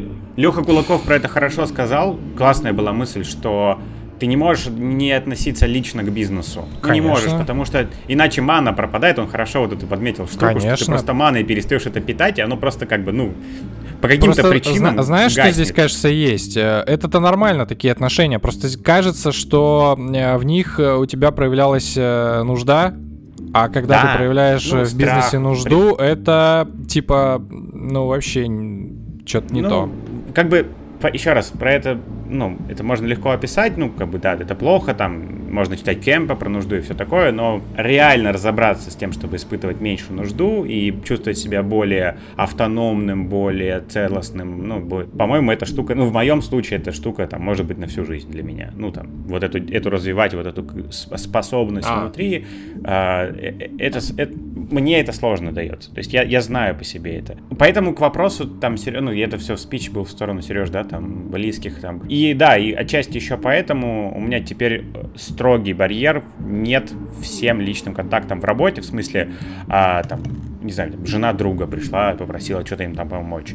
Я, нет, мы не будем работать, извините, там. А, я, ну, просто говорю, нет, нет, извините, нет, мы не будем. Стараюсь держать эту рамку еще и в отношениях с клиентами, не создавать лишние привязанности, э, ну, хотя бы, хотя бы напоминать себе о ней, типа, ты сейчас что делаешь? Тебе просто интересно и тебе любопытно, это одно. Это нормально и всем прикольно, тем более мы работаем с собственниками компании, мы предприниматели оба, то есть, ну, там есть чем поболтать обычно, э, там, проблемами поделиться можно, ну, какая-то штука. Это нормально, но важно а понимать ты, мотив. Ты, ты понял, откуда нужда вообще? Это, ну, ча- часто... Бля, братан, все от недолюбленности, ну а что еще? А. Ну, что ты, блядь, недообнимали, недолюбили там в детстве. Ну.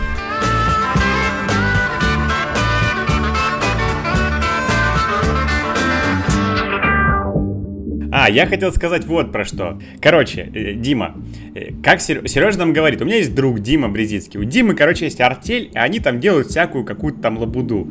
Я и, не говорил лабуду, такой, типа, ты ну, чё? Понятно, ну, что-то что такое. Какие-то всякие... При... Не, подожди, подожди. Ну, что-то, типа, всякие прикольные штуки. Что-то такое. И я такой себе представил, что, ага, есть Дима. У Димы... Ну, я себе представил масштаб условную кооператив черный. Ну, чтобы ты понял. Ну, там, типа, пять человек, грубо говоря, делают там, не знаю, кошельки, кошельки, блядь, там, ремешки, там, э, для, для визитных карточек хуйни какие-нибудь. Ну, то есть, ну, что ну, типа, ну, понимаешь, вот я, я как так себе это представил, такой, ну, все, окей. А, и поговорим. Тут, короче, ты Для понимания масштаба это выглядит примерно так. В прошлом году приходит нам фильм «Союз спасения», угу. про декабристов. Знаете, у нас вот заказ, но он достаточно большой. Э, вы можете хотя бы кусочек сделать? Я говорю, ну давайте ваш э, заказ. Ну вот нам нужно 500 ружей, нам нужно 500 сабель. Сколько вы можете? Я говорю, давайте еще накидывайте, я все могу. Ну то есть, и там реально сотня портупей, сотен перевязей, пять сотен сабель, сотня мягких сабель для каскадеров, э, пять сотен ружей, карабинов. Ну то есть все, мы все взяли. То есть мы забрали весь объем, потому что им надо было сделать за три месяца, и никто не был способен вообще в Москве произвести такое количество. Мы в легкую справились. Ну вот, а я говорю, а я представил себе, ну, короче, другой масштаб, ну, маленький какой-то. Вот, а тут ты когда говоришь, что, типа, ну вот у нас там полтора тысячи квадратных метров, там Дисней у нас заказывает, ну, твою мать, вот это да, ну, как бы, как, как работает просто мозг, ну, то есть, э, раз и такая картинка сложилась, ну, каким-то вот, э, по каким-то коротким словам. Именно поэтому Вообще... А, важно вводить э, в русский язык феминитивы, чтобы была репрезентация э, женских То есть, ты думаешь, если была бы, типа, артелька, было бы что-то по-другому? Конечно. Но когда ты говоришь ученый... Да, когда ты, когда ты говоришь ученый изобрел, ты такой, понятно, человек в белом халате, а там э, какая-нибудь Мари Складовская-Кюри. Так это, ладно. Подожди, это подожди, я... подожди, подожди. Я не понял связку с феминитивом вообще. Да. Я не, я не думал, что Дима женщина, например, Я могу пока... про феминитивы рассказать очень серьезно. Я ни одной женщине не рекомендовал бы заниматься предпринимательством. Вот я вот в этом месте вот лютый... это вообще сейчас сексизм был. И просто, и нужен этот сэмпл взрыва. Я просто... Я могу просто взять и раздуть эту историю очень серьезно, потому что на самом деле предприниматель это чувак, который погружается в дело очень сильно. и зачастую вообще целиком. Ага. И при этом еще и заниматься семьей становится очень тяжело. Так, стой, То есть, ну, подожди. С- То есть ты думаешь, что семьей должен пиздец, заниматься... прие- все, пизда, да. Да, Ты да, да, думаешь, я думаешь, что семьей нужно заниматься, что ли, женщине? Ну, смотрите, как бы, ну, действительно поддерживать семью э, в гармонии э, очень тяжело, если женщина занимается бизнесом. Почему? Вот Я, блядь, буду просто молчать. Я буду просто молчать, потому что, Дима, мне дадут пизды потом. Я тебе говорю, я буду молчать. Говоришь Я ты, так пизды Я дадут. Я так... Ну, Да. Мы, мы я буду можем это молчать, вырезать, но вы поверьте мне, что э, я не видел счастливых женщин-предпринимателей Я с счастливой я семьей. видел. Приведите мне пример, видел. познакомьте меня с ними, я хочу их знать. Тимур, это твоя жена о, просто. Ну, Реально, в смысле, у меня есть такие хорошие примеры. У меня есть много подруг, которые занимаются предпринимательством, и у них все хорошо. вот мне очень интересно с ними познакомиться, потому что я не представляю, как они сохраняют баланс, потому что чаще я встречаю как раз именно полное Так, нарушение. погоди, а ты как баланс Э, сохраняешь? А он его не сохраняет, он есть- это и говорит. У меня великолепный баланс, у меня жена всегда отдохнувшая, я прихожу домой. Не, это, понятно, да.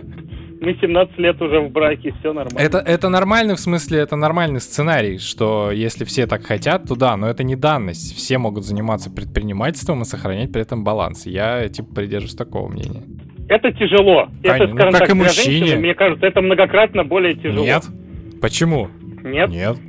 Ладно, хорошо, все, не будем Просто Хорошо. Вы меня загоните сейчас Я- в ловушку. я просто- толерантности. Я просто- Про геев мы пошутили, осталось... Не-не, я просто в это э, считаю, что имею право, типа, врубаться, потому что я редактировал книгу «Гендерный мозг», в котором э, очень популярно объяснялось, почему, в общем-то, наши мозги, они на самом деле одинаковые. Я не знаю, почему до сих пор люди считают, что они, типа, разные, и разница в навыках может отличаться часто. Дима тебе просто не про что- навыки А говорит. дело вообще, да дело вообще не в навыках. Предпринимательство это навык. из-за социальных стереотипов, из-за социальных стереотипов поведения правильного в семье мужчин и женщин, женщине сложнее сохранять социальные стереотипы в семье, А зачем сейчас стереотипы сохранять? заниматься предпринимательством. Потому что, Тимур, не все мужья такие, как ты. Не И чё? все Да, и готовы. все мужья поймут, что Да. если женщина будет другой, это очень тяжело соблюсти и социальный семейный стереотип, и предпринимательские действия, если сохранять семью э, в таком э, именно в стереотипном э, традиционном Тезис- укладе. Вот тезис так Димы в традиционный Подо- уклад. О, традиционный Под- уклад. подожди. Еще одна кнопка взрыва. Подожди, конечно, да. подожди. Ну да. а, а, Да. Короче, Дима тебе говорит я готов о чем? О чё- Как, как- я слышу тезис Димы, он вообще не про способности и прочее. Он говорит про то, что э, девочкам и так сложно приходится совмещать, э, ну, как бы, блин, рождение детей, вот это вот все с любым делом, с любой карьерой. А тут еще и как бы предпринимательство само по себе сложно, это x сколько так сложности. А если твой мужик как бы не готов, ну, как бы вот, типа, вот пояснять за, за феминизм и вот это вот все, он тоже начинает как бы что-то требовать. Не все, и это сильно... Не все, женщины, не, не все женщины хотят детей, и это нормально. Это Они нормально, я не да-да-да. буду детей, я буду заниматься Подожди. предпринимательством, да. И про то, что, про то, что а, почему Дима говорит, что а, ну как как я Диму слышу, что если женщина решает а, заняться предпринимательством, это ее очень сильно, ну не то чтобы ограничивает, но на это сильно влияет. Там Это накладывает требования к семье другого типа. То есть это сразу же автоматически накладывает на некоторое смещение ролей внутри семьи. Да, это нормально. Или изменение ролей конечно, внутри семьи. конечно. И Просто, классно. э, В семье, в семье- Мужчина может заниматься предпринимательством и сохранять традиционный брак со всеми традиционными приколами. Так, ладно, Кстати, традицион- про женщин-предпринимателей. Не буду трогать 12-метровой Я, я- я думаю, когда ты взорвешься. Э, Но подожди, подожди, подожди, подожди. Я хочу привести, ну, как бы, пример, а, почему я так как бы резво молчу языком по этому поводу. Дима, кстати, тебе удалось Тимура разодорить до- больше всех, за- мне кажется, за всю историю подкастов. Даже сравнение А лемур? женщин, даже же сравнение женщин с лемурами не так у тебя. А астрология. Я ему даже астрология, специально не, подожди, астрология. его раззадорить. Астрология же была, помнишь, как это, Дима же потом цитировал? Я, да, я такой, да как, да не, да. Ёбаный в рот. Да, типа. Как это не нау- как это Так вот, как это не работает? По- Почему я так смело молчу языком? У меня а, в семье такая история, что у меня отец работает в найме, а мама была предпринимателем много лет, много десятков лет. Вот, и я как бы могу об этом говорить как, как сын предпринимателя. Вот, в смысле, предпринимательницы. Ницы. Да.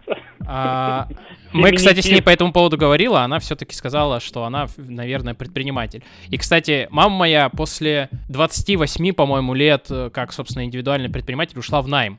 Она, ну, доктор, и она ушла, потому что говорит, ну, ты знаешь, что-то возраст, то все, я устала, и как-то вроде денег мне э, больше не надо, вроде там все нормально, и она с диким понижением дохода, а, перешла в найм для того, чтобы получать меньше напряга. И для меня это была очень важная точка переосмысления. А почему она не, не переотдала операционную деятельность именно?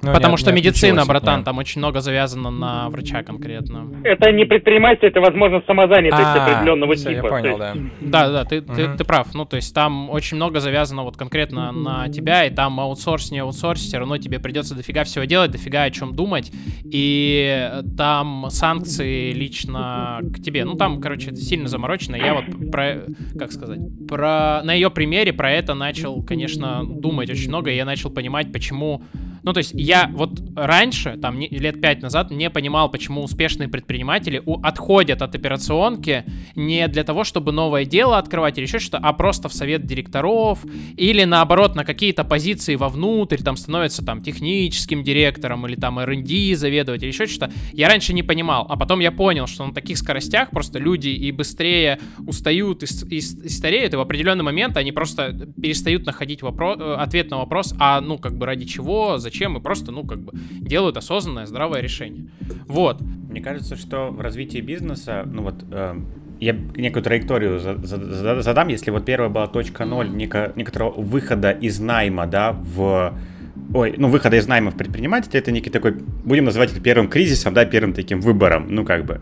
Мне кажется, что один из, там, может быть, следующих вопросов, это, это когда ты... А мы, мы Диме будем отвечать на вопрос? Да, да, да. А, на. Да, а, окей, да, да. Давай закинем. Ага.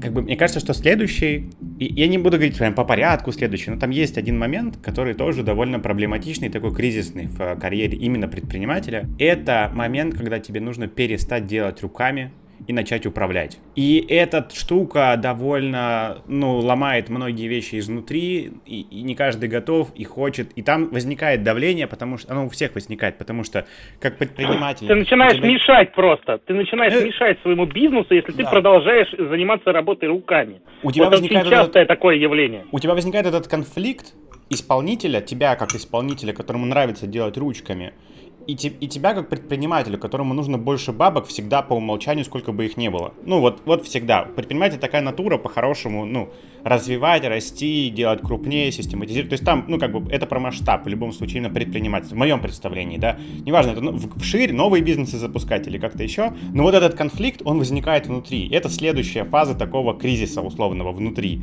который ждет, когда вы уходите вот Но это же не обязательно. В этом месте у меня есть важный наброс я категорически всегда не, не даю бизнесу зайти в средний бизнес, из малого в средний. То есть мы, э, даже если мы подрастаем до планки, скорее разделимся пополам, чем будем переходить в фазу среднего бизнеса, потому что меня не устраивают законы, которые там начинают работать. Ну, то есть я не люблю протокольную работу, uh-huh. я не люблю работу по инструкциям, я люблю конкретно очень сильно включенную в малом бизнесе высокий уровень ответственности. Поэтому я точно не буду делать перехода ни в одном из бизнесов, которые собираю. Ну вот. да, это ты уже даже еще дальше пошел. Я скорее вот про то, чтобы отойти. Я просто к тому, что в какой-то момент, мне кажется, я буду говорить про себя, ты начинаешь задумываться. Типа, окей, а как эта штука будет работать в долгую? А как ее систематизировать? Сейчас это все едет на, моей, на моем горбе, грубо говоря. Окей, а как эту штуку сделать немножко более автономной, заняться чем-то другим, переключиться, а, но чтобы в деньгах не потерять? То есть там начинают возникать эти вопросы, и отход, это даже не отход от операционного управления.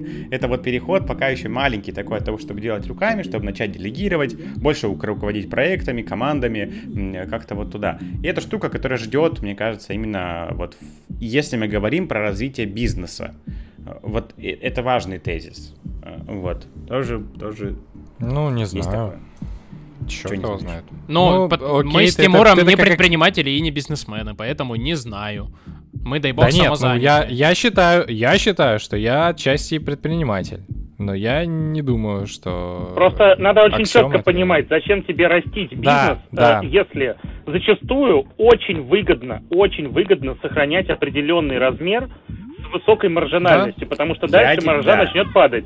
Я тебе говорю, Дим, я говорю ровно про одну вещь. От перехода от одного человека к двум. Да, потому что да. дальше от двух до десяти условно, там, до двадцати, это, в принципе, понятная вырастающая история. Это 20 это еще не управление, там, блин, ну, не rocket science, короче, это не 100, да. Ну, там, до 10, в принципе, это нормальная штука, управляемая, до каждого можно дотянуться, что-то ну, с этим ладно, поделать. тезис принят, давайте ответим на вопрос. Давай вопрос. Ребята, привет. У меня целых два вопроса. Первый. У Канемана в его теории перспектив фигурировало понятие индекса неприятия потерь, который оценивался примерно следующим образом. Какой размер выигрыша для вас уравновесит равновероятную потерю 100 или просто чувствительных n долларов? Мой вопрос, какой у каждого из вас этот индекс неприятия потерь? Ну, вот вы можете для себя прикинуть. И да, на самом деле интересно, может быть, у кого-то он менялся из вас в течение жизни даже. И второй вопрос. Вот вы, вы помните себя и свои мысли, ощущения, свои оценки рисков до того, как вы начали вот свободное плавание, работу на себя, вся вот эта история. Какой у вас была эта картина рисков с этим связанных до всего этого и какими эти риски на самом деле оказались вот после вашим опытом. Вы эти риски переоценивали или недооценивали, представляли себе другую структуру или, может быть, про что-то вообще даже не думали. Вот как у вас изменилось восприятие рисков, теоретическое и практическое? Давайте расскажу про индекс непринятия потерь. Когда мне было лет 20, он был люто асимметричным. Я считал, что, конечно, потерять 100 баксов это очень плохо, и там компенсировать может там вероятность заработать 10 тысяч баксов, например. Вот. Сейчас, когда я полностью нашпигован и теорией игр, и теорией принятия решений, и тризами, и разными другими историями, я э, великолепным образом манипулирую этими понятиями со своими разными э, действиями. То есть, ну, я отлично знаю, как это работает в психологии большинства людей, а у меня она работает ровно математически э, симметрично. Если мне предложить играть, например, подкидывая монетки, где на одном кону будет 100 долларов, а на другом 101 в мою пользу, я, конечно же, буду играть в эти монеты. Ну, то есть просто потому, что вероятность и мат ожидания на моей стороне. И это рациональный выбор, и ты абсолютно перестаешь в какой-то момент подключать сюда какие-то эмоции. Про риски надо всегда вспоминать нашего друга Насима Талеба, который отлично рассуждает рассуждает про скрытые асимметрии и всегда стараться создать скрытую асимметрию в свою сторону, если ты занимаешься, ну, как бы серьезным бизнесом. Э, и риски должны перекладываться на другую сторону. Это нормальный предпринимательский ход, и ты просто, ну, как бы их нивелируешь. То есть ты берешь ровно то количество, которое тебе нужно. Когда я начинал заниматься бизнесом, я думал, что все будет хорошо. Всегда. И будет зашибись. Какие риски? Я вообще не думал о них. Вы что? Не, все идет идеально. Вы же занимаетесь предпринимательской деятельностью. Что может пойти не так? Вы что? Какие риски?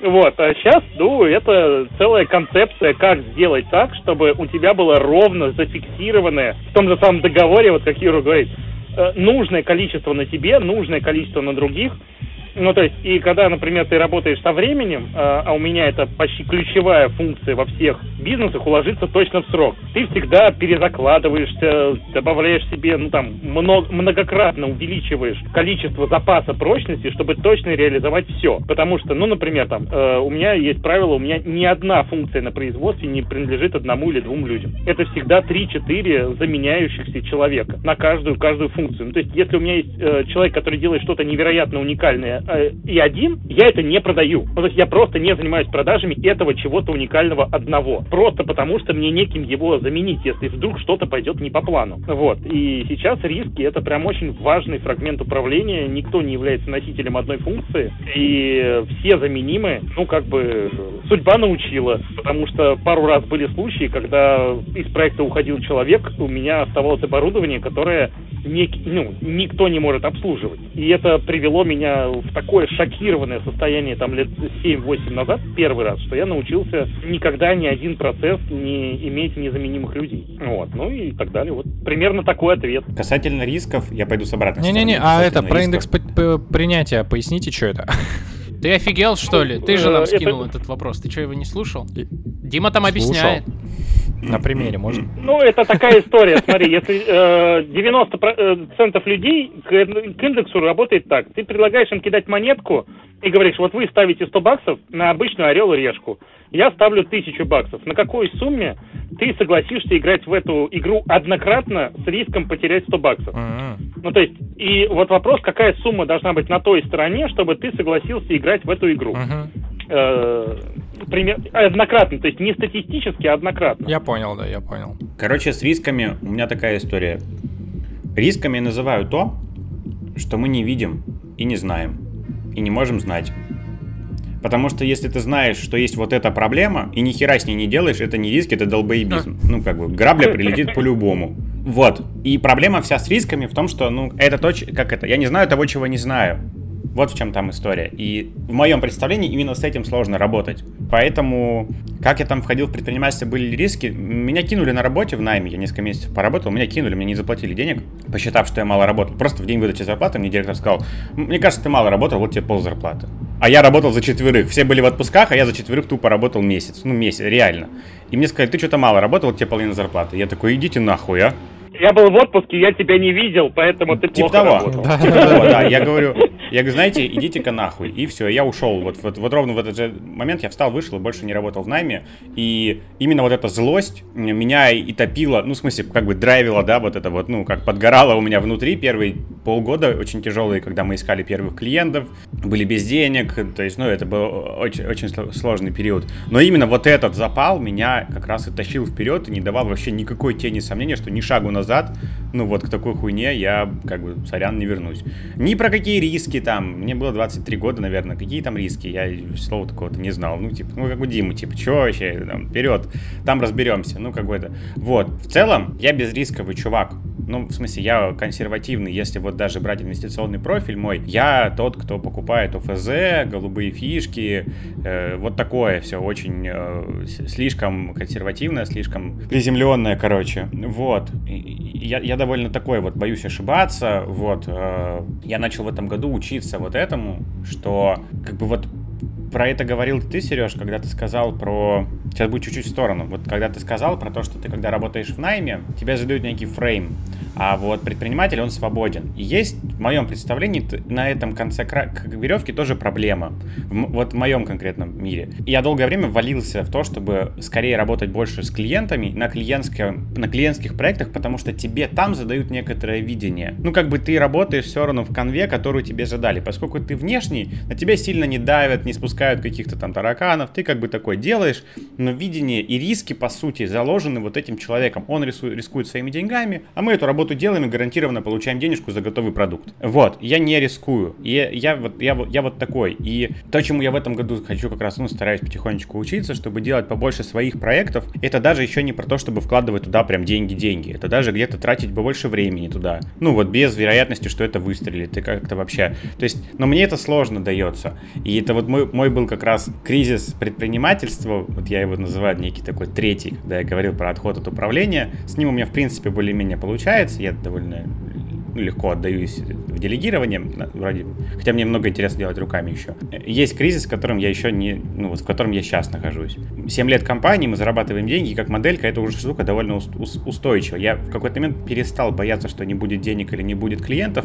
Как-то мне клиенты сами об этом стали чаще говорить, что слушай, давай мы сейчас заложимся на проекты, потому что тебя потом заберут, у тебя не будет времени, что-то еще. Ну, то есть как-то мне сами клиенты это внушили, и слава богу, моделька именно вот агентства, она как-то едет. И ну, работает. Сложилась репутация, опыт, я не знаю, что. Но и это такое стало некоторой зоной комфорта. Ну вот, а я хочу как бы еще новые штуки двигаться, в продукты какие-то делать. И вот это для меня именно предпринимательство. То есть, еще раз, тезис в том, что я сейчас то, что называется бизнесом, ну, как часто говорят, что бизнес это какая-то штука, которая более-менее системно двигается, а предпринимательство это больше инновации, что-то новое. И вот предпринимать я как будто бы разучился а, с, ну, вот с годами, как-то немножко вот так, ну, потому что моделька устоялась, это работает, мы это умеем, вот. И вот для меня сейчас вот это как раз риски, и с ними я пока еще вот э, торгуюсь. Мне из-за этого все время приходится открывать новые бизнесы, и новые проекты, потому что я как раз, как только все устаканивается, мне становится люто скучно, и э, я все время сижу на игле создания новых продуктов, новых проектов, новых бизнесов, и это, ну, прямо, как это, для меня это, ну, не знаю, может быть, зависимость какая-то, может быть, уже просто норма. Все время новые, новые, новые проекты, новые направления, ну, то есть я бесконечно бегу вперед, потому что, когда отстраивается система, я нахожу хороших организаторов, передаю им все в руки и Предпочитаемый стиль деятельности. Это... Да, я тебя очень сильно понимаю. Да. Я, я попробую ответить в этом плане. Я не, не предприниматель, у меня есть небольшой опыт, но я даже там не вижу смысла про него говорить. Но я все свое время, а, то есть всегда оцениваю как, как инвестицию. У меня есть некие компетенции, у меня есть некое время, и я всегда очень вот эту тему, ну, пытаюсь в голове, во всяком случае, оценивать. А не херню ли я делаю в плане, не могу ли я за это время этими же компетенциями получить больше. Я сейчас не забиваю микроскопом гвоздь. Я тоже, ну, как бы такой чувак, которому надо вот всегда... Подрывник, короче, которому надо всегда что-то новое пилить. Новые темы копать, новые продукты, новые какие-то штуки. Я по этому поводу постоянно стенаю, что, бля, я вот, типа, вот бы мне дачку, на которой я бы все грядочки распахал, было бы вообще классно, а потом, как бы сам через 2-3 года начинаю, как бы, вот этот внутренний саботаж, вот, и перехожу на какую-то другую тему. Это вот на самом деле органично происходит. Каждый, там, примерно полгода у меня какие-то но- новые истории, ну, появляются. Я я здесь вкину, я здесь вкину просто два слова, что у меня похожая штука, вну, то есть как бы еще раз, внутри профессиональной траектории я расту. Допустим, я такой, о, мы хот... я, я хочу, чтобы мы клиентам делали еще вот эти проекты. Но тут происходит маленький трюк, что я знаю, что я за это и так получу деньги. Это в каком-то, какой-то степени безрисковая инвестиция для меня. Это я научусь новому, но я все равно получу за это деньги, потому что мы уже договорились. Я как делаю? Я сначала продаю, потом иду учиться. Ну, бывает и так. То есть я такой, давайте мы вам продадим брендинг, мы вам сделаем. Такой, блядь, ну типа, я чуть-чуть знал, но думаю, ладно, я еще сейчас вот денег получу, на эти деньги я пойду поучусь, и как бы там допихаем, короче. Ну, то есть, у меня есть и такое, но это опять безрисковая какая-то история. Делать что-то совершенно с нуля, когда мне никто из клиентов, ну, заранее денег, грубо говоря, не дал, и я не уверен, что это именно взлетит, ой, для меня это очень Братан, тяжело. тут я такая тема есть, несмотря на то, что я, ну, как бы бабками не рискую обычно, у меня есть, короче, такой пунктик, что я вот, мне очень хочется за свою жизнь сделать вот, типа, что-то оставить, в смысле, вот такая мегаломания, в смысле, вот сделать чего-то великое, ну, в смысле, даже если очень маленькое, но классное, показательное. И для меня просрать время, это в смысле просто пипец. Ну, то есть, вот я как бы, я знаю, что я живу в России, я примерно знаю свою генетику, и я понимаю, что примерно до 50 есть время, вот. А дальше, ну, как бы уже эпилог, реально. Ну, то есть, вот, а рост доходов, он до 35. Ну, типа, 70% моей, моего, э, моего заработка, да, будет там. Ну, то есть, сейчас э, поясню. Есть такая штука, что вот у тебя есть общий заработок, и из него 70% набирается до 35 лет. После этого набирается оста- остаток только 30 лет, неважно, что ты там делаешь, э, ну, как бы, еще столько же по времени. Какая, блядь, модель, а? Статистика, братан. Это на самом... Вырежьте это из моей головы, я не хочу об этом знать. Да, я тоже, да. Понимаешь, предприниматели это, это в найме, не, не, это абсолютно точно, это, это в найме. Ну, то есть для предпринимателей это... Там, там есть другая история, история Рокфеллера, который заработал... Там, ну, есть, э, есть история его инвестиций, его состояния. Там очень много времени, он там где-то там миллион, там 10, 20, и потом типа пуф, миллиард, короче, а там ему уже было там пипец сколько лет.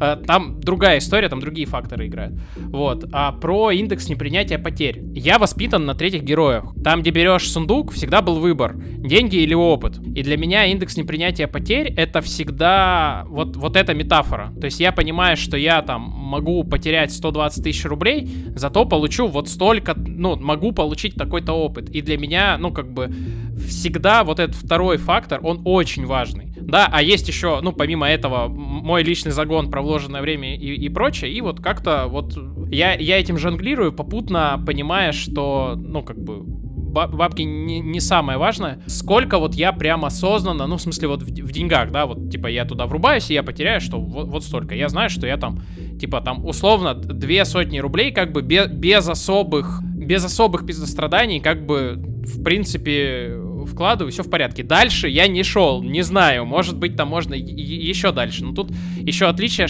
Можно дальше, не волнуйся. Нет, я про, я про то, что это лично твои деньги, это не деньги компании, это там не оборотка и прочее, это вот конкретно сколько вот ты там условно на карточку не получил, или а, сколько оттуда утекли. Все, а, все остальные грани мной не исследованы, поэтому тут я ничего не могу говорить, только вот про факторы, которые есть. Я просто, я не помню, ты это в подкасте Тим говорил или нет, про то, что или там мы болтали когда пацанами, не знаю, там вырежешь, нет, ты говорил, что в какой-то момент тебе нужно было во вторник, ну, в бар вкинуть за аренду, ну, что-то не дозаработали, и вот нужно было из своего кармана вытащить. Ну, получается, что бизнес э, это не на старте, это уже работали-работали, тут, ну, провал, и вот нужно было из своего кармана компенсировать. И ты когда это сказал, я, э, у меня был подобный случай в еще в студенчестве, когда я делал там танцевальную школу, и когда я там э, раскачивал ее в Савгаване и провалил, ну, как бы делал концерт там, ну, отчетный, и он провалился, ну, не продали билетов. И я помню, что я... Все, у меня как раз был день рождения 15 марта, типа 23 марта, грубо говоря, был концерт, он провалился. Я все подаренные деньги, вот все, что было, вложил, ну, ну, как бы заплатил вот закрыть эту дырку.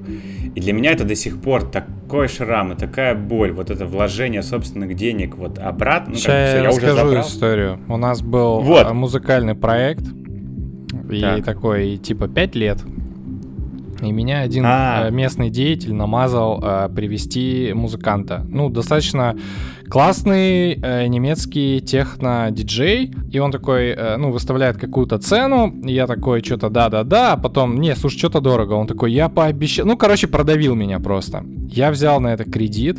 А я тогда помню, я получал, у меня зарплата была 30, э, я жил в съемной квартире, платил за нее 12, и по пятерке, короче, в месяц я платил за вот этого диджея, потому что я еще очень криво договорился с самим клубом. Клуб какую-то часть тоже за него выплатил, но я не договорился, как я, типа, эти деньги верну.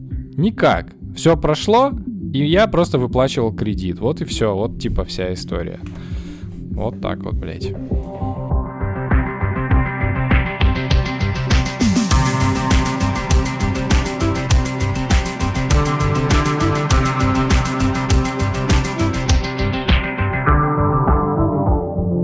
Давайте, короче, э, вот он рассказал про риски, про всякие фигиски. На самом деле самый важный предпринимательский вопрос – это как фиксировать убытки. Uh-huh. То есть, если ваша корова или лошадь захромала, надо ее пристрелить. Я на этом упражнении на текущий момент потерял примерно две трети своих бизнесов. Надо, ну, для понимания, что у меня уже минус 20. Ничего себе. Вот. То есть за мою практическую деятельность я уже проебал 20 бизнесов. Вот, Неплохо. для понимания. И ситуация очень проста, что когда у вас начинает хромать корова э, и бизнес катится в труху, надо просто переставать вливать в него деньги. Ну, то есть вопрос в том, что тебе каждый раз кажется, что типа из серии вот-вот сейчас станет получше, и надо еще докинуть, чтобы ему было полегче, и там в оборотку, фиготку и прочее, и скоро наконец-то попрет, и вот в этом месте ты тонешь на дно, ну просто на дно. Да. Ну, то есть, э, как да. бы, как это, у меня есть абсолютный рецепт, как научиться зарабатывать много денег. Надо сначала залететь на очень много денег. В 20 лет меня закрыли... Да, да, да. В 20 лет меня закрыли фестиваль, музыкальный рок-фестиваль я делал, и я влетел на 10 миллионов. Мне было 20 Ебануться. лет, и надо было отдавать. Да. Я за год научился зарабатывать деньги, потому что надо было отдавать. Нет худа без добра. Вот. Выбора не было. Да, и вот я очень соглашусь, я прям соглашусь с Димой, это как раз вот в ответ на вопрос Димы, что проблема вот этого принятия рисков, или как там это пока не называлось, не в том, что в моменте, типа, там, вкинуть эти 10, не 10, там, не знаю, это, это другая штука. Проблема вся в том, что ты, как бы, не то чтобы потерять десятку, да и хуй, ну, потеряли мы эту десятку, ну, у кого там свой коридор, сотку, но ты не понимаешь, а надо ли вкидываться, потому что, а это дальше даст, или тебе нужно будет еще 10, 10, да. 10, 10, и это просто заглохнет. Проблема вот в этом, ну, как бы, в самой там десятке в моменте, ну там или сотки, это другая вообще история. Я могу сказать, Она что я есть, до сих пор не ну, научился решать нет. этого упражнения. Ну то есть у него нету нормального решения, потому что ты любишь свое дело, которым занимаешься, ну по крайней мере в моем случае, я всегда люблю то, что да. я делаю.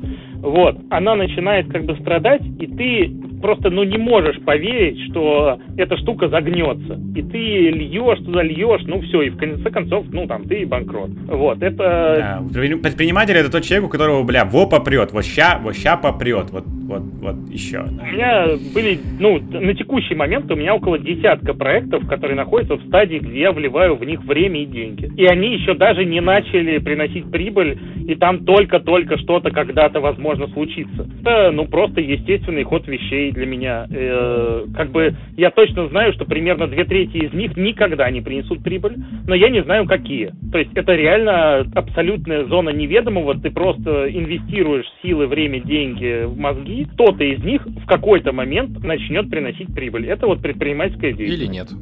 Как бы с моей точки зрения. Или нет, Можно или просто я люблю эту хрень, и давай веселиться. У меня технозадротский вопрос, э, тоже по части близкий к теме нашего подкаста. Это про то, как ты умудряешься структурировать свою деятельность. Ну, вот на вот эти 20... там, Смотри, Так это первое 20 правило. потерянных. У меня всег- Да, да, да, да, да. Ну, Э, Ну, на текущие текущие- 10 условно, да. Смотри, вот. все просто. Первое, у меня всегда есть э, партнеры.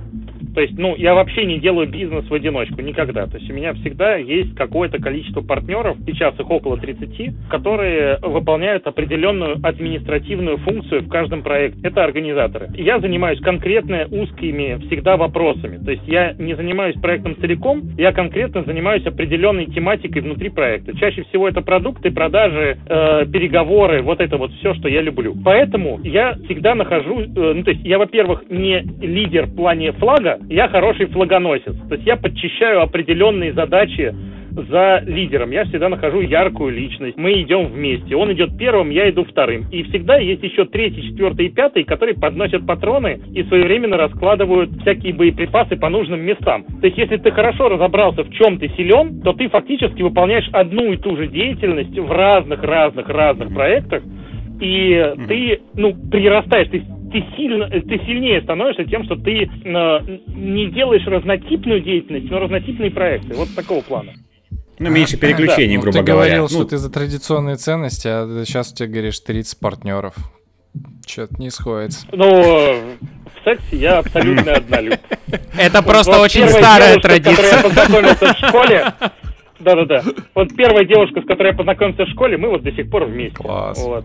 У меня тоже Так есть что так- я такой очень за друг. традиционные Да. истории.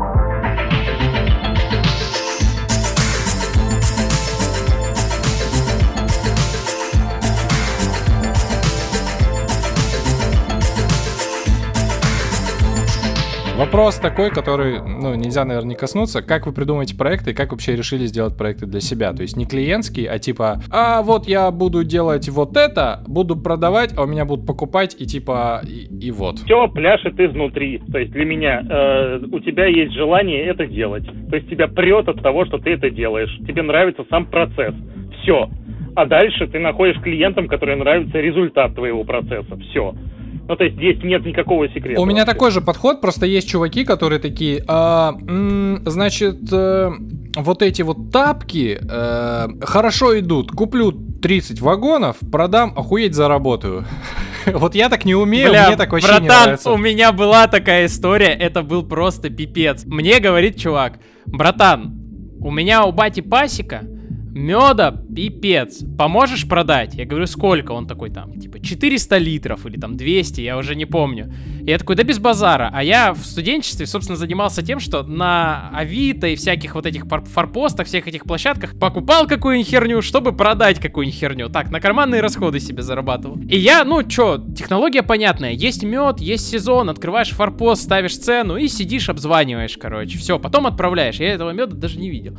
И я сижу, наход... звоню чуваку, а там, ну типа, продаю, покупаю мед. Я говорю, здрасте, мед покупаете? Он говорит, больше нет. Я говорю, почему? Он такой, блядь, да сезон удался, не знаю, что делать. Я такой, а чё, может, вам помощь нужна? Он такой, да мне вообще никто не поможет. Я говорю, а сколько меда? Он говорит, 4 вагона. И я говорю, ну подожди, я тебе перезвоню. Короче, я начинаю, у меня просто, ну в смысле, где 200 литров, там 4 вагона. Это, я начинаю, ну в смысле, вот это вот все звонить. Ну то есть, и все нормально. Ну то есть, почему нет? Я потом знакомился с некоторыми людьми, которые вот тоже так же ровно начинали, которые просто как бы сидели на телефоне и продавали, ну как бы вот этот товар, над которым сидит чувак и такой понимает, что у него там 40 кубов щебня, он не знает, что с ним сейчас делать. А ты сидишь и ищешь чувака, которому нужно 20 кубов щебня, потом чуваку, которому нужно 10 кубов, а потом десятерых, которым еще нужно Так по кубу. и у нас же И есть как-то знакомый вот и такой всё. Тёма Лоскутников, с которым мы говорили про... Он же такой, он же завсегдатый вот этого телеграм-чата товарищка, в котором промелькивает, э, нужно 30 фур там, блядь, какого-то лука, э, и калибр лука этого называет. Он такой... Я, не это умею, воспринимаю как сайт-квест, реально. Когда ты такой ведьмак, идешь, заходишь в деревню, а там типа нужно продать 4 вагона. И ты такой, это будет интересно. Если нет, я просто забью. Нет, слушайте, я, конечно, развлекаюсь так, но это не бизнес. Я сижу в куче разных чатов в Телеграме канала, Вот недавно у меня была просто бомбическая история. Выкладывают чуваки, говорят, срочно закрывается завтра склад, нужно забрать 150 листов ДСП и еще чего-то еще. Я такой, базара ноль. Позвонил всем, все взяли такси, приехали, мы фуру загрузили, ну, за 40, наверное. Но это реально большая толпа людей, все приехали со всей Москвы, потому что 150 листов ДСП это 150 листов ДСП на дороге А в чем прикол? В смысле, ну это азарт или это, э, или что это? Да, это чистый а, азарт. Окей. Но для меня этот э, ДСП потом стал э, всеми стенами перекрытиями а, на производство. Ну, понятно, ну, у тебя производство, да, я понял, да, тут, тут понятно. Юра, ты, у тебя же вопрос был, типа, как создавать продукт, да? Это же сюда. Да, вот, и это как бы, да, ты просто сказал, ну, что, типа, вот вопрос, да, это как будто бы ну, мой вопрос, вопрос задали, да. ну, то есть, в смысле, что у меня, ну, то, с чем я скорее мучаюсь, потому что я, у меня есть обратная сторона, я слишком много знаю про то, как запускать продукты, потому что я маркетолог и продуктовик, и я все эти там customer journey, инсайты, все эти, блядь, все я понимаю, портреты, персоны, все, сегменты, и это сильно и мешает. это правда, в предпринимательстве ну, что... образование мешает, это я прямо на 100% Мне правда мешает, я слишком много знаю, и я вот это вот, ну, вымеряю. Слабоумие и отвага, надо реально отринуть знания. Ну, типа того. Зачастую, чтобы двигаться. Потому что я порой, правда, к нам приходят иногда клиенты, я не очень люблю на инновации брать клиентов. Я люблю клиенты, которые... Мне начинается... Э, такое, не, ну, такое случаются эти запросы, когда компании, у них есть цель, мы хотим в миллиард. Ну, то есть у них есть там 300 миллионов, э, у них есть цель там на 3 года, мы хотим в миллиард выйти. И мне это нравится. Ну, то есть там есть уже деньги, уже процессы, уже люди, структура, и мы пробуем что-то куда-то там докрутить и вот выйти в миллиард вместе. И как бы меня вот эта штука, она мне, мне нравится. Это мой вот коридор, в котором я сейчас э, могу пробовать прикладываться. А когда к нам приходят, у нас есть идея, а там, и мне тяжело. Ну, я не очень умею работать с инновациями. Я начинаю тормозиться, тормозить риски, резать, и мы иногда, ну, прям входим в некоторый как бы, условный конфликт. Я говорю клиенту, не, не надо, давайте вот так коротенько. Они такие, сейчас пятеру закинем, а там разберемся, да, это, Евгений Сергеевич. Ну, типа, там, условный какой-нибудь, или там, Василий Иванович. Ну, там, да, да, ну, нормально, все. Они как бы порешали, для них это там 2, 3, 5 рублей там закинуть, ну, миллионов, да, и типа, там посмотрим. Вяжемся в драку, там разберемся, как бы.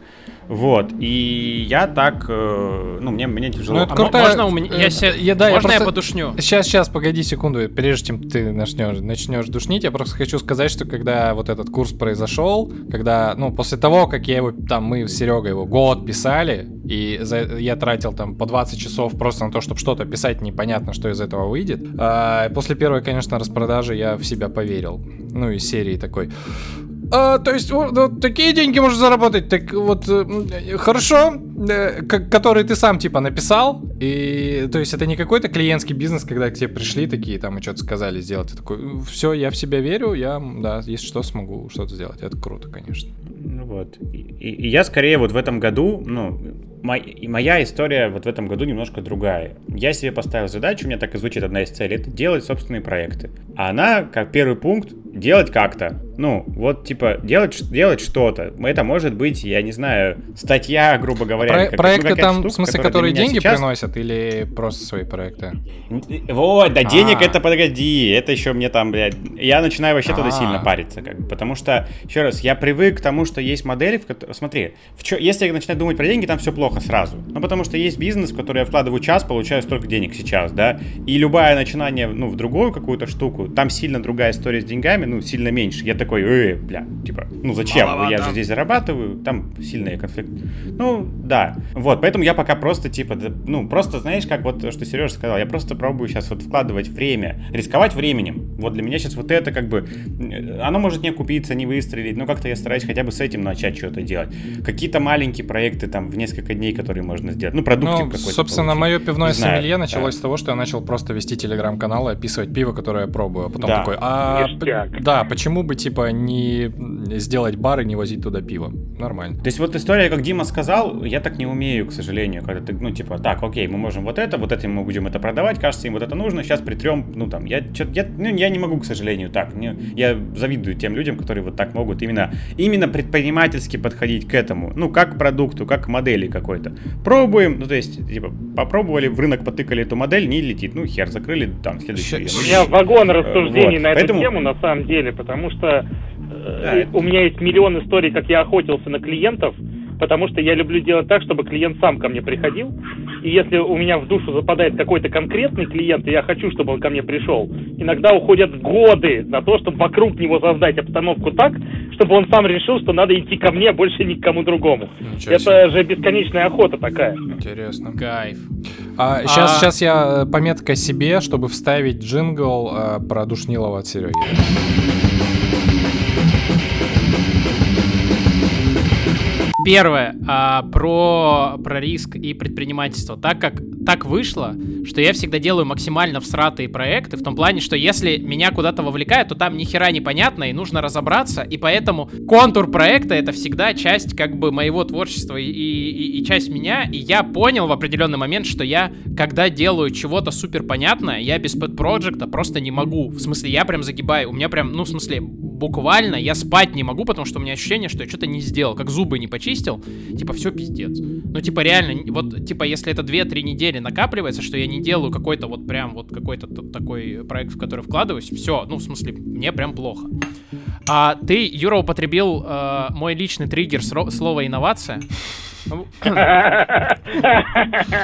И меня, меня как бы... Это стоп-слово в твоей BDSM игре. А, почти, да. Я, я закончил образовательную программу по направлению управления инновациями. Это значит, что 5 лет всякие люди разные помогали нам и пытались, точнее, вместе с нами разобраться, что такое инновация и как вообще вот это вот все делать. Ну, то есть не просто бизнес, а какой-то вот тот, от которого, которого от нас тогда ждало государство российское, да? И как вообще делать технологическое предпринимательство. Я расскажу, ну, первое, как это по книжкам, второе, расскажу проект, которым я дико восхищаюсь, и э, из разряда «а вот так можно». Вообще, как бы, инновации как получается? Первое, когда что-то произошло, и ты делал, делал, делал, и как-то сделал. И ты такой, типа, а, ну ладно. И об этом говорят очень многие. Ну мы что-то делали, вообще хуй знает что, никаких законов не соблюдали, получилось, пахали. Но... Ох, ёпта, да, да, да. Когда? Типа не Эврика, Но блядь, а, а когда со стороны стоят теоретики и смотрят там на тысячу таких, они говорят о чем? Что есть некая система разделения труда, да, и инновация это такая а, штука, которая до этого не была возможна, а тут вдруг стало возможно, появилось окно возможностей. И она перестраивает эту систему разделения труда, в смысле цепочку доставки ценности, а, вообще полностью. То есть либо создается какая-то новая ценность, люди вдруг понимают, что им, блядь, нужно каждый день слушать музыку. Ну, то есть вы подумайте, типа стриминговые сервисы легли на платформу, как бы такую, что мы уже привыкли, что музыка, вот она, вот а ты может знаешь, быть с тобой. откуда стриминговые сервисы пошли? Это подожди, ты даже не знаешь, что я хочу сказать. Извините. Подожди. Ты долг, ты долг, чай тебя размазал. Соберись.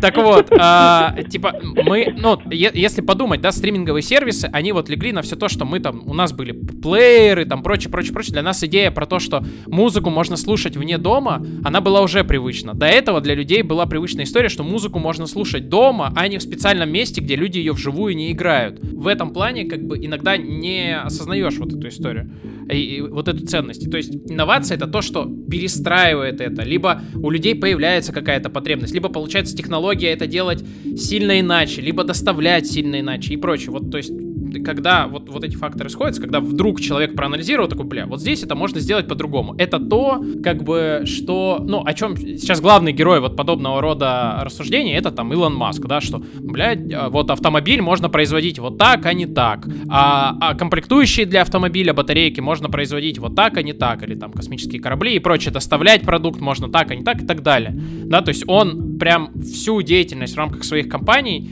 во многом строит за счет того, что он берет и эту цепочку ценности пере... полностью пересобирает. Да, но я не хочу его там идеализировать и прочее, но просто как иллюстрация. А теперь пример из разряда «Как вообще можно?». В славном городе Троицке, российском, а, есть такая компания Техноспарк. Это дочка Роснана, техно, технопарк большой, э, в чем штука? Они нанимают предпринимателей в штат. Что это значит? У них здоровенный технопарк. В смысле, с самыми крутыми технологиями. В смысле, там гибкие функциональные там материалы, э, супер робототехника, там то, все, дофига всего. И сидит несколько людей, совладельцев, которые сидят и херачат идеи, вот просто в смысле в список идеи, э, какие на этой базе можно сделать предпринимательские проекты, какие на этой базе можно запустить бизнесы. Рядом у них сидит штат всех сервисов, которые нужны для предпринимателя технологического. Там юристы, маркетологи, то есть боси 5 10 Они буквально нанимают студентов, в смысле каких-то чуваков, такие, так, ты у нас будешь штатным предпринимателем, ты SEO такой компании. Ты сегодня вот должен... Как это работает.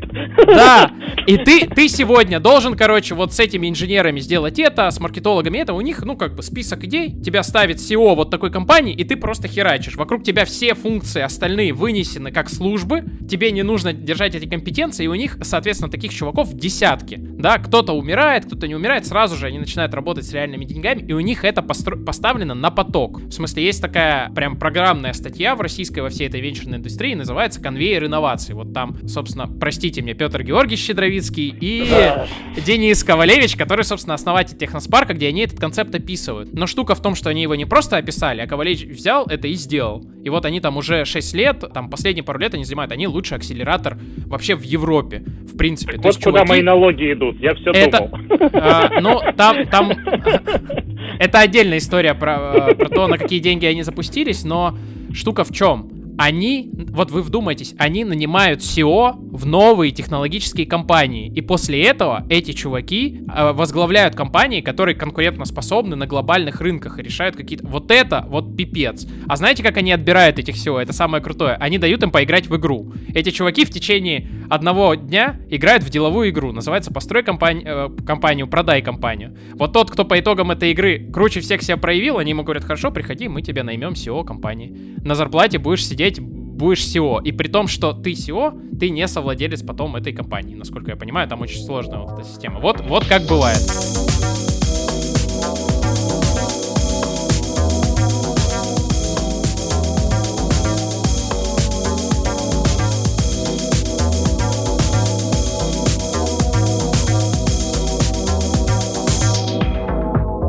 Рекомендации. Окей. Блять, какой-то, блядь... Что такое? АСМР. Да, это а, гейское а, порно Твои традиционные да, ценности, вот, что ли, пошатнулись, Юр? Ты что? Юр, в гейском да, порно да, да, обычно да. погромче. Смотря в каком. Дима, я просто... У нас пару раз э, приходили ребята, которые рассказывали штуки, что-нибудь там про секс-игрушки, что-нибудь там про полиаморию, вот... Э, а, вопрос к тебе, Дима, собственно. Я работаю и с такими клиентами, BDSM-щиков у меня много заказывает, всякого оборудования. Я говорю, не, я именно в подкаст, именно в подкаст приходили. И я, почему, почему про Дима сейчас сказал про традиционные ценности? Потому что я в такие моменты начинаю краснеть, коситься, и я вообще не понимаю, как, что это такое, я типа вообще такой... И тут колокольчик чуть-чуть товарищ. Это...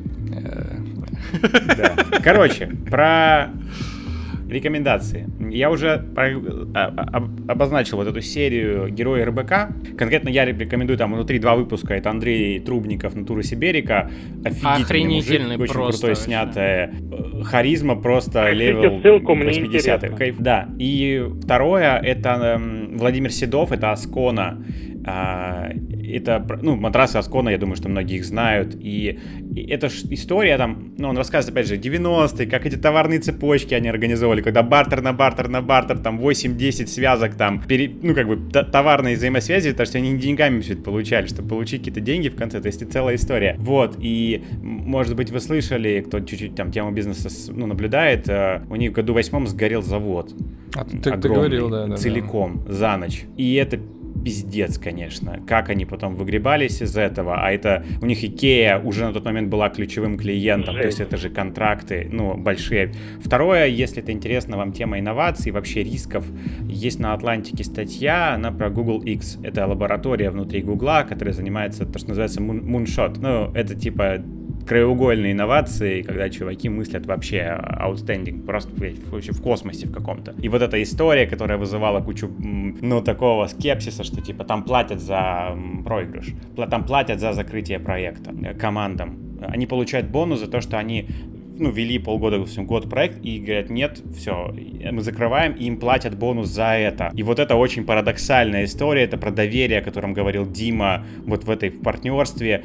И людям вот так со стороны, да, ну, там, русским нам часто не по смысле, типа, да, это же вообще войски же там напилят, как бы. Но это сильно непонятная история, это совсем другой мир, как бы, да. Это, это правда много доверия. Это про то, что люди тратят, хотят тратить свою жизнь на что-то, зная, ну, стоящее и ценное, а не просто, типа, там, заколотить денег? Э, ну, здесь история такая, что у меня как у предпринимателя, ключевая рекомендация вообще что-то читать, что-то смотреть, э, раньше была про всяких Брэнсонов, э, Стив Джобсов. Ну, то есть я вот читал про великих как бы ребят, как они делали. И только в последние годы я понял, что в этом и есть большая проблема. Что предпринимателю надо, ну, что когда ты смотришь на Брэнсона, который создал свои Вирджинии всякие разные, ты э, понимаешь, что ну вот где я, я сижу в гараже и мы занимаемся доспехами, а где Брэнсон? Эти книжки, они наоборот меня ограничивали тем, что я размышлял о бизнесе как о чем-то великом, большом, э, на всю планету, гигантском, крутом и так далее. И для многих людей это и является ограничивающим фактором, что надо думать не о том, как сделать что-то великое, потому что ты не будешь видеть шажков ближайшего будущего, что сделать сегодня, чтобы прийти к этому. То надо реально э, думать о шагах текущих, что я вот сегодня там сделаю проект, я проинвестирую свое время в этих людей, э, я вот с этими ребятами замучу что-нибудь коротенькое и маленькое и понятное. И что надо вообще искать вокруг себя предпринимателей как можно более близких к вам по размеру, то есть, ну, маленький, чувака даже, который торгует шаурмой, ты из него можешь узнать больше мудрости, чем из Брэнсона, потому что э, для начинающего предпринимателя надо видеть простые ходы, и, и поэтому я бы рекомендовал скорее не книжки и какие-то великие такие штуки, э, там, щедровицких и прочих ребят, а скорее, наоборот, искать в вашем окружении людей, которые заняты своим собственным делом. И реально их просто, ну, заинтересовать, спросить, а как, а как вы начинали, а что вы делали? И вот от них можно получить многократно более ценную информацию, чем из любых внешних источников. Д- Дима сделал Ну, а так- рекурсивный, э, рекурсивную рекомендацию, потому что мы сегодня как раз Да. говорили об этом. Да-да-да-да-да. Прикольно, Поэтому ищите вокруг вас предпринимателей, которым э, будет интересно с вами побеседовать. Вот, это главная рекомендация. Класс, моя. спасибо. Первая рекомендация моя. Сходите на производство в Кречет, там прикольно. Дима проводит экскурсии. Во-первых, это, в смысле, ну, правда, очень классно, необычно. А во-вторых, я считаю, что опыт... э, Опыт э, как бы изучения хорошо организованного вот производства, он э, офигенно структурирует деятельность любого управленца и предпринимательства, потому что э, предпринимателя, потому что пока ты вот там думаешь про какой-то менеджмент, какое-то предприятие просто в голове, это одна история. Когда ты посмотрел, как работает хороший цех, как ты, когда ты посмотрел, как работает большой завод, ты совершенно по-другому начинаешь про это мыслить, и ты видишь как бы э, лучшие практики вот здесь, ну, то есть в железе. Вот. Это очень важно. Сходите в Кречет и заказывайте им вся- всякую дичь. Они умеют это делать мастерски. Все-таки я хочу порекомендовать книжку про предпринимательство от, от великих, э, потому что я правда считаю, что про предпринимательство доступным популярным языком мало кто написал э, круче, и эта книжка на все времена. Это Генри Форд «Моя жизнь, мои достижения». Это просто, в смысле, охренительная книжка, ее каждый раз можно перечитывать, искать там новые смыслы. Если ты менедж, э, менеджер, если ты предприниматель, если ты работаешь на производстве, если ты инженер и прочее, это прям офигенно, читается супер легко, есть в любом книжном 100%. Я не Я забыл про книжки э, Насима Талеба рекомендую. Да, вот да, Насима да. Талеба рекомендую О, целиком. тяжело, Все, тяжело. все надо читать, особенно про антихрупкость. Антихрупкость Это тема. прям ровно про предпринимательство, Да. и там э, может быть чуть-чуть тяжеловатый язык, но это ровно ставит предпринимательское мышление, как работать с рисками, как вообще чем вы занимаетесь. То есть вот Насим Талеб мне многое в жизни. Окей. э, Я ответственен за рубрику «Пивко», но раз мы сегодня пили чай, откопаю, как говорит Серега, стюардессу и налеплю ссылок на гиды, которые мы писали для Фурфура еще в 2012-2013 году. Там и, ну, там и троица вот эта вот классическая, и японский чай, и типа как это все заваривать. Ну, простым способом, но чтобы не терять вкус чая при этом. Вот. Э, Потом, конечно же, надо посоветовать... Приходите в чайных дел мастерской на Лубянке. Да. Это прямо жду, приходите в любое время. tworks.ru Если вы не в Москве, там можно купить чай. Вы же отправите, да? Да, да, А, ну мы вот. отправляем по всей стране, да. Чай офигенный. э, То, что мы сегодня пили, это прям выше похвал. Очень круто. Прям Деньхун Очень вообще круто, да. моя любовь в очередной раз. Да, не могу не круто, посоветовать тоже э, твоих конкурентов. Надеюсь, ты не против. Просто мне эти чуваки очень нравятся. Я у них э, долгое время заказывал. Это Гри- Гриш Потемкин, который Real China.ru, чувак из Сямыни, а, возит э, тоже чаи. Вот, решайте сами, где. Э, ребята все классные, и я думаю, в это время их особенно надо поддержать. Ну, блин, черт побери, Да, коронавирус. тяжеловато. Да, всех, всех затронул. чай классная тема, и чайное опьянение, конечно, все-таки существует. Что сказать? А вы что как? А нам заметно немножко. Мне прям нормально. А, э, получается, что все. Это, наверное, последний эпизод. Ну, не наверное, это последний эпизод на этот сезон. Потом мы на месяц, да, наверное, уйдем. Как попрет. Типа как попрет. Ну и список тем, конечно, опубликуем. Спасибо, ребята, большое. Это было очень круто. Дима, спасибо. Э, классно, было очень весело. Да, весело, беседа. вкусно, здорово. Да. Прям кайфец. Да. Все, спасибо большое. Спасибо всем. Всем пока-пока.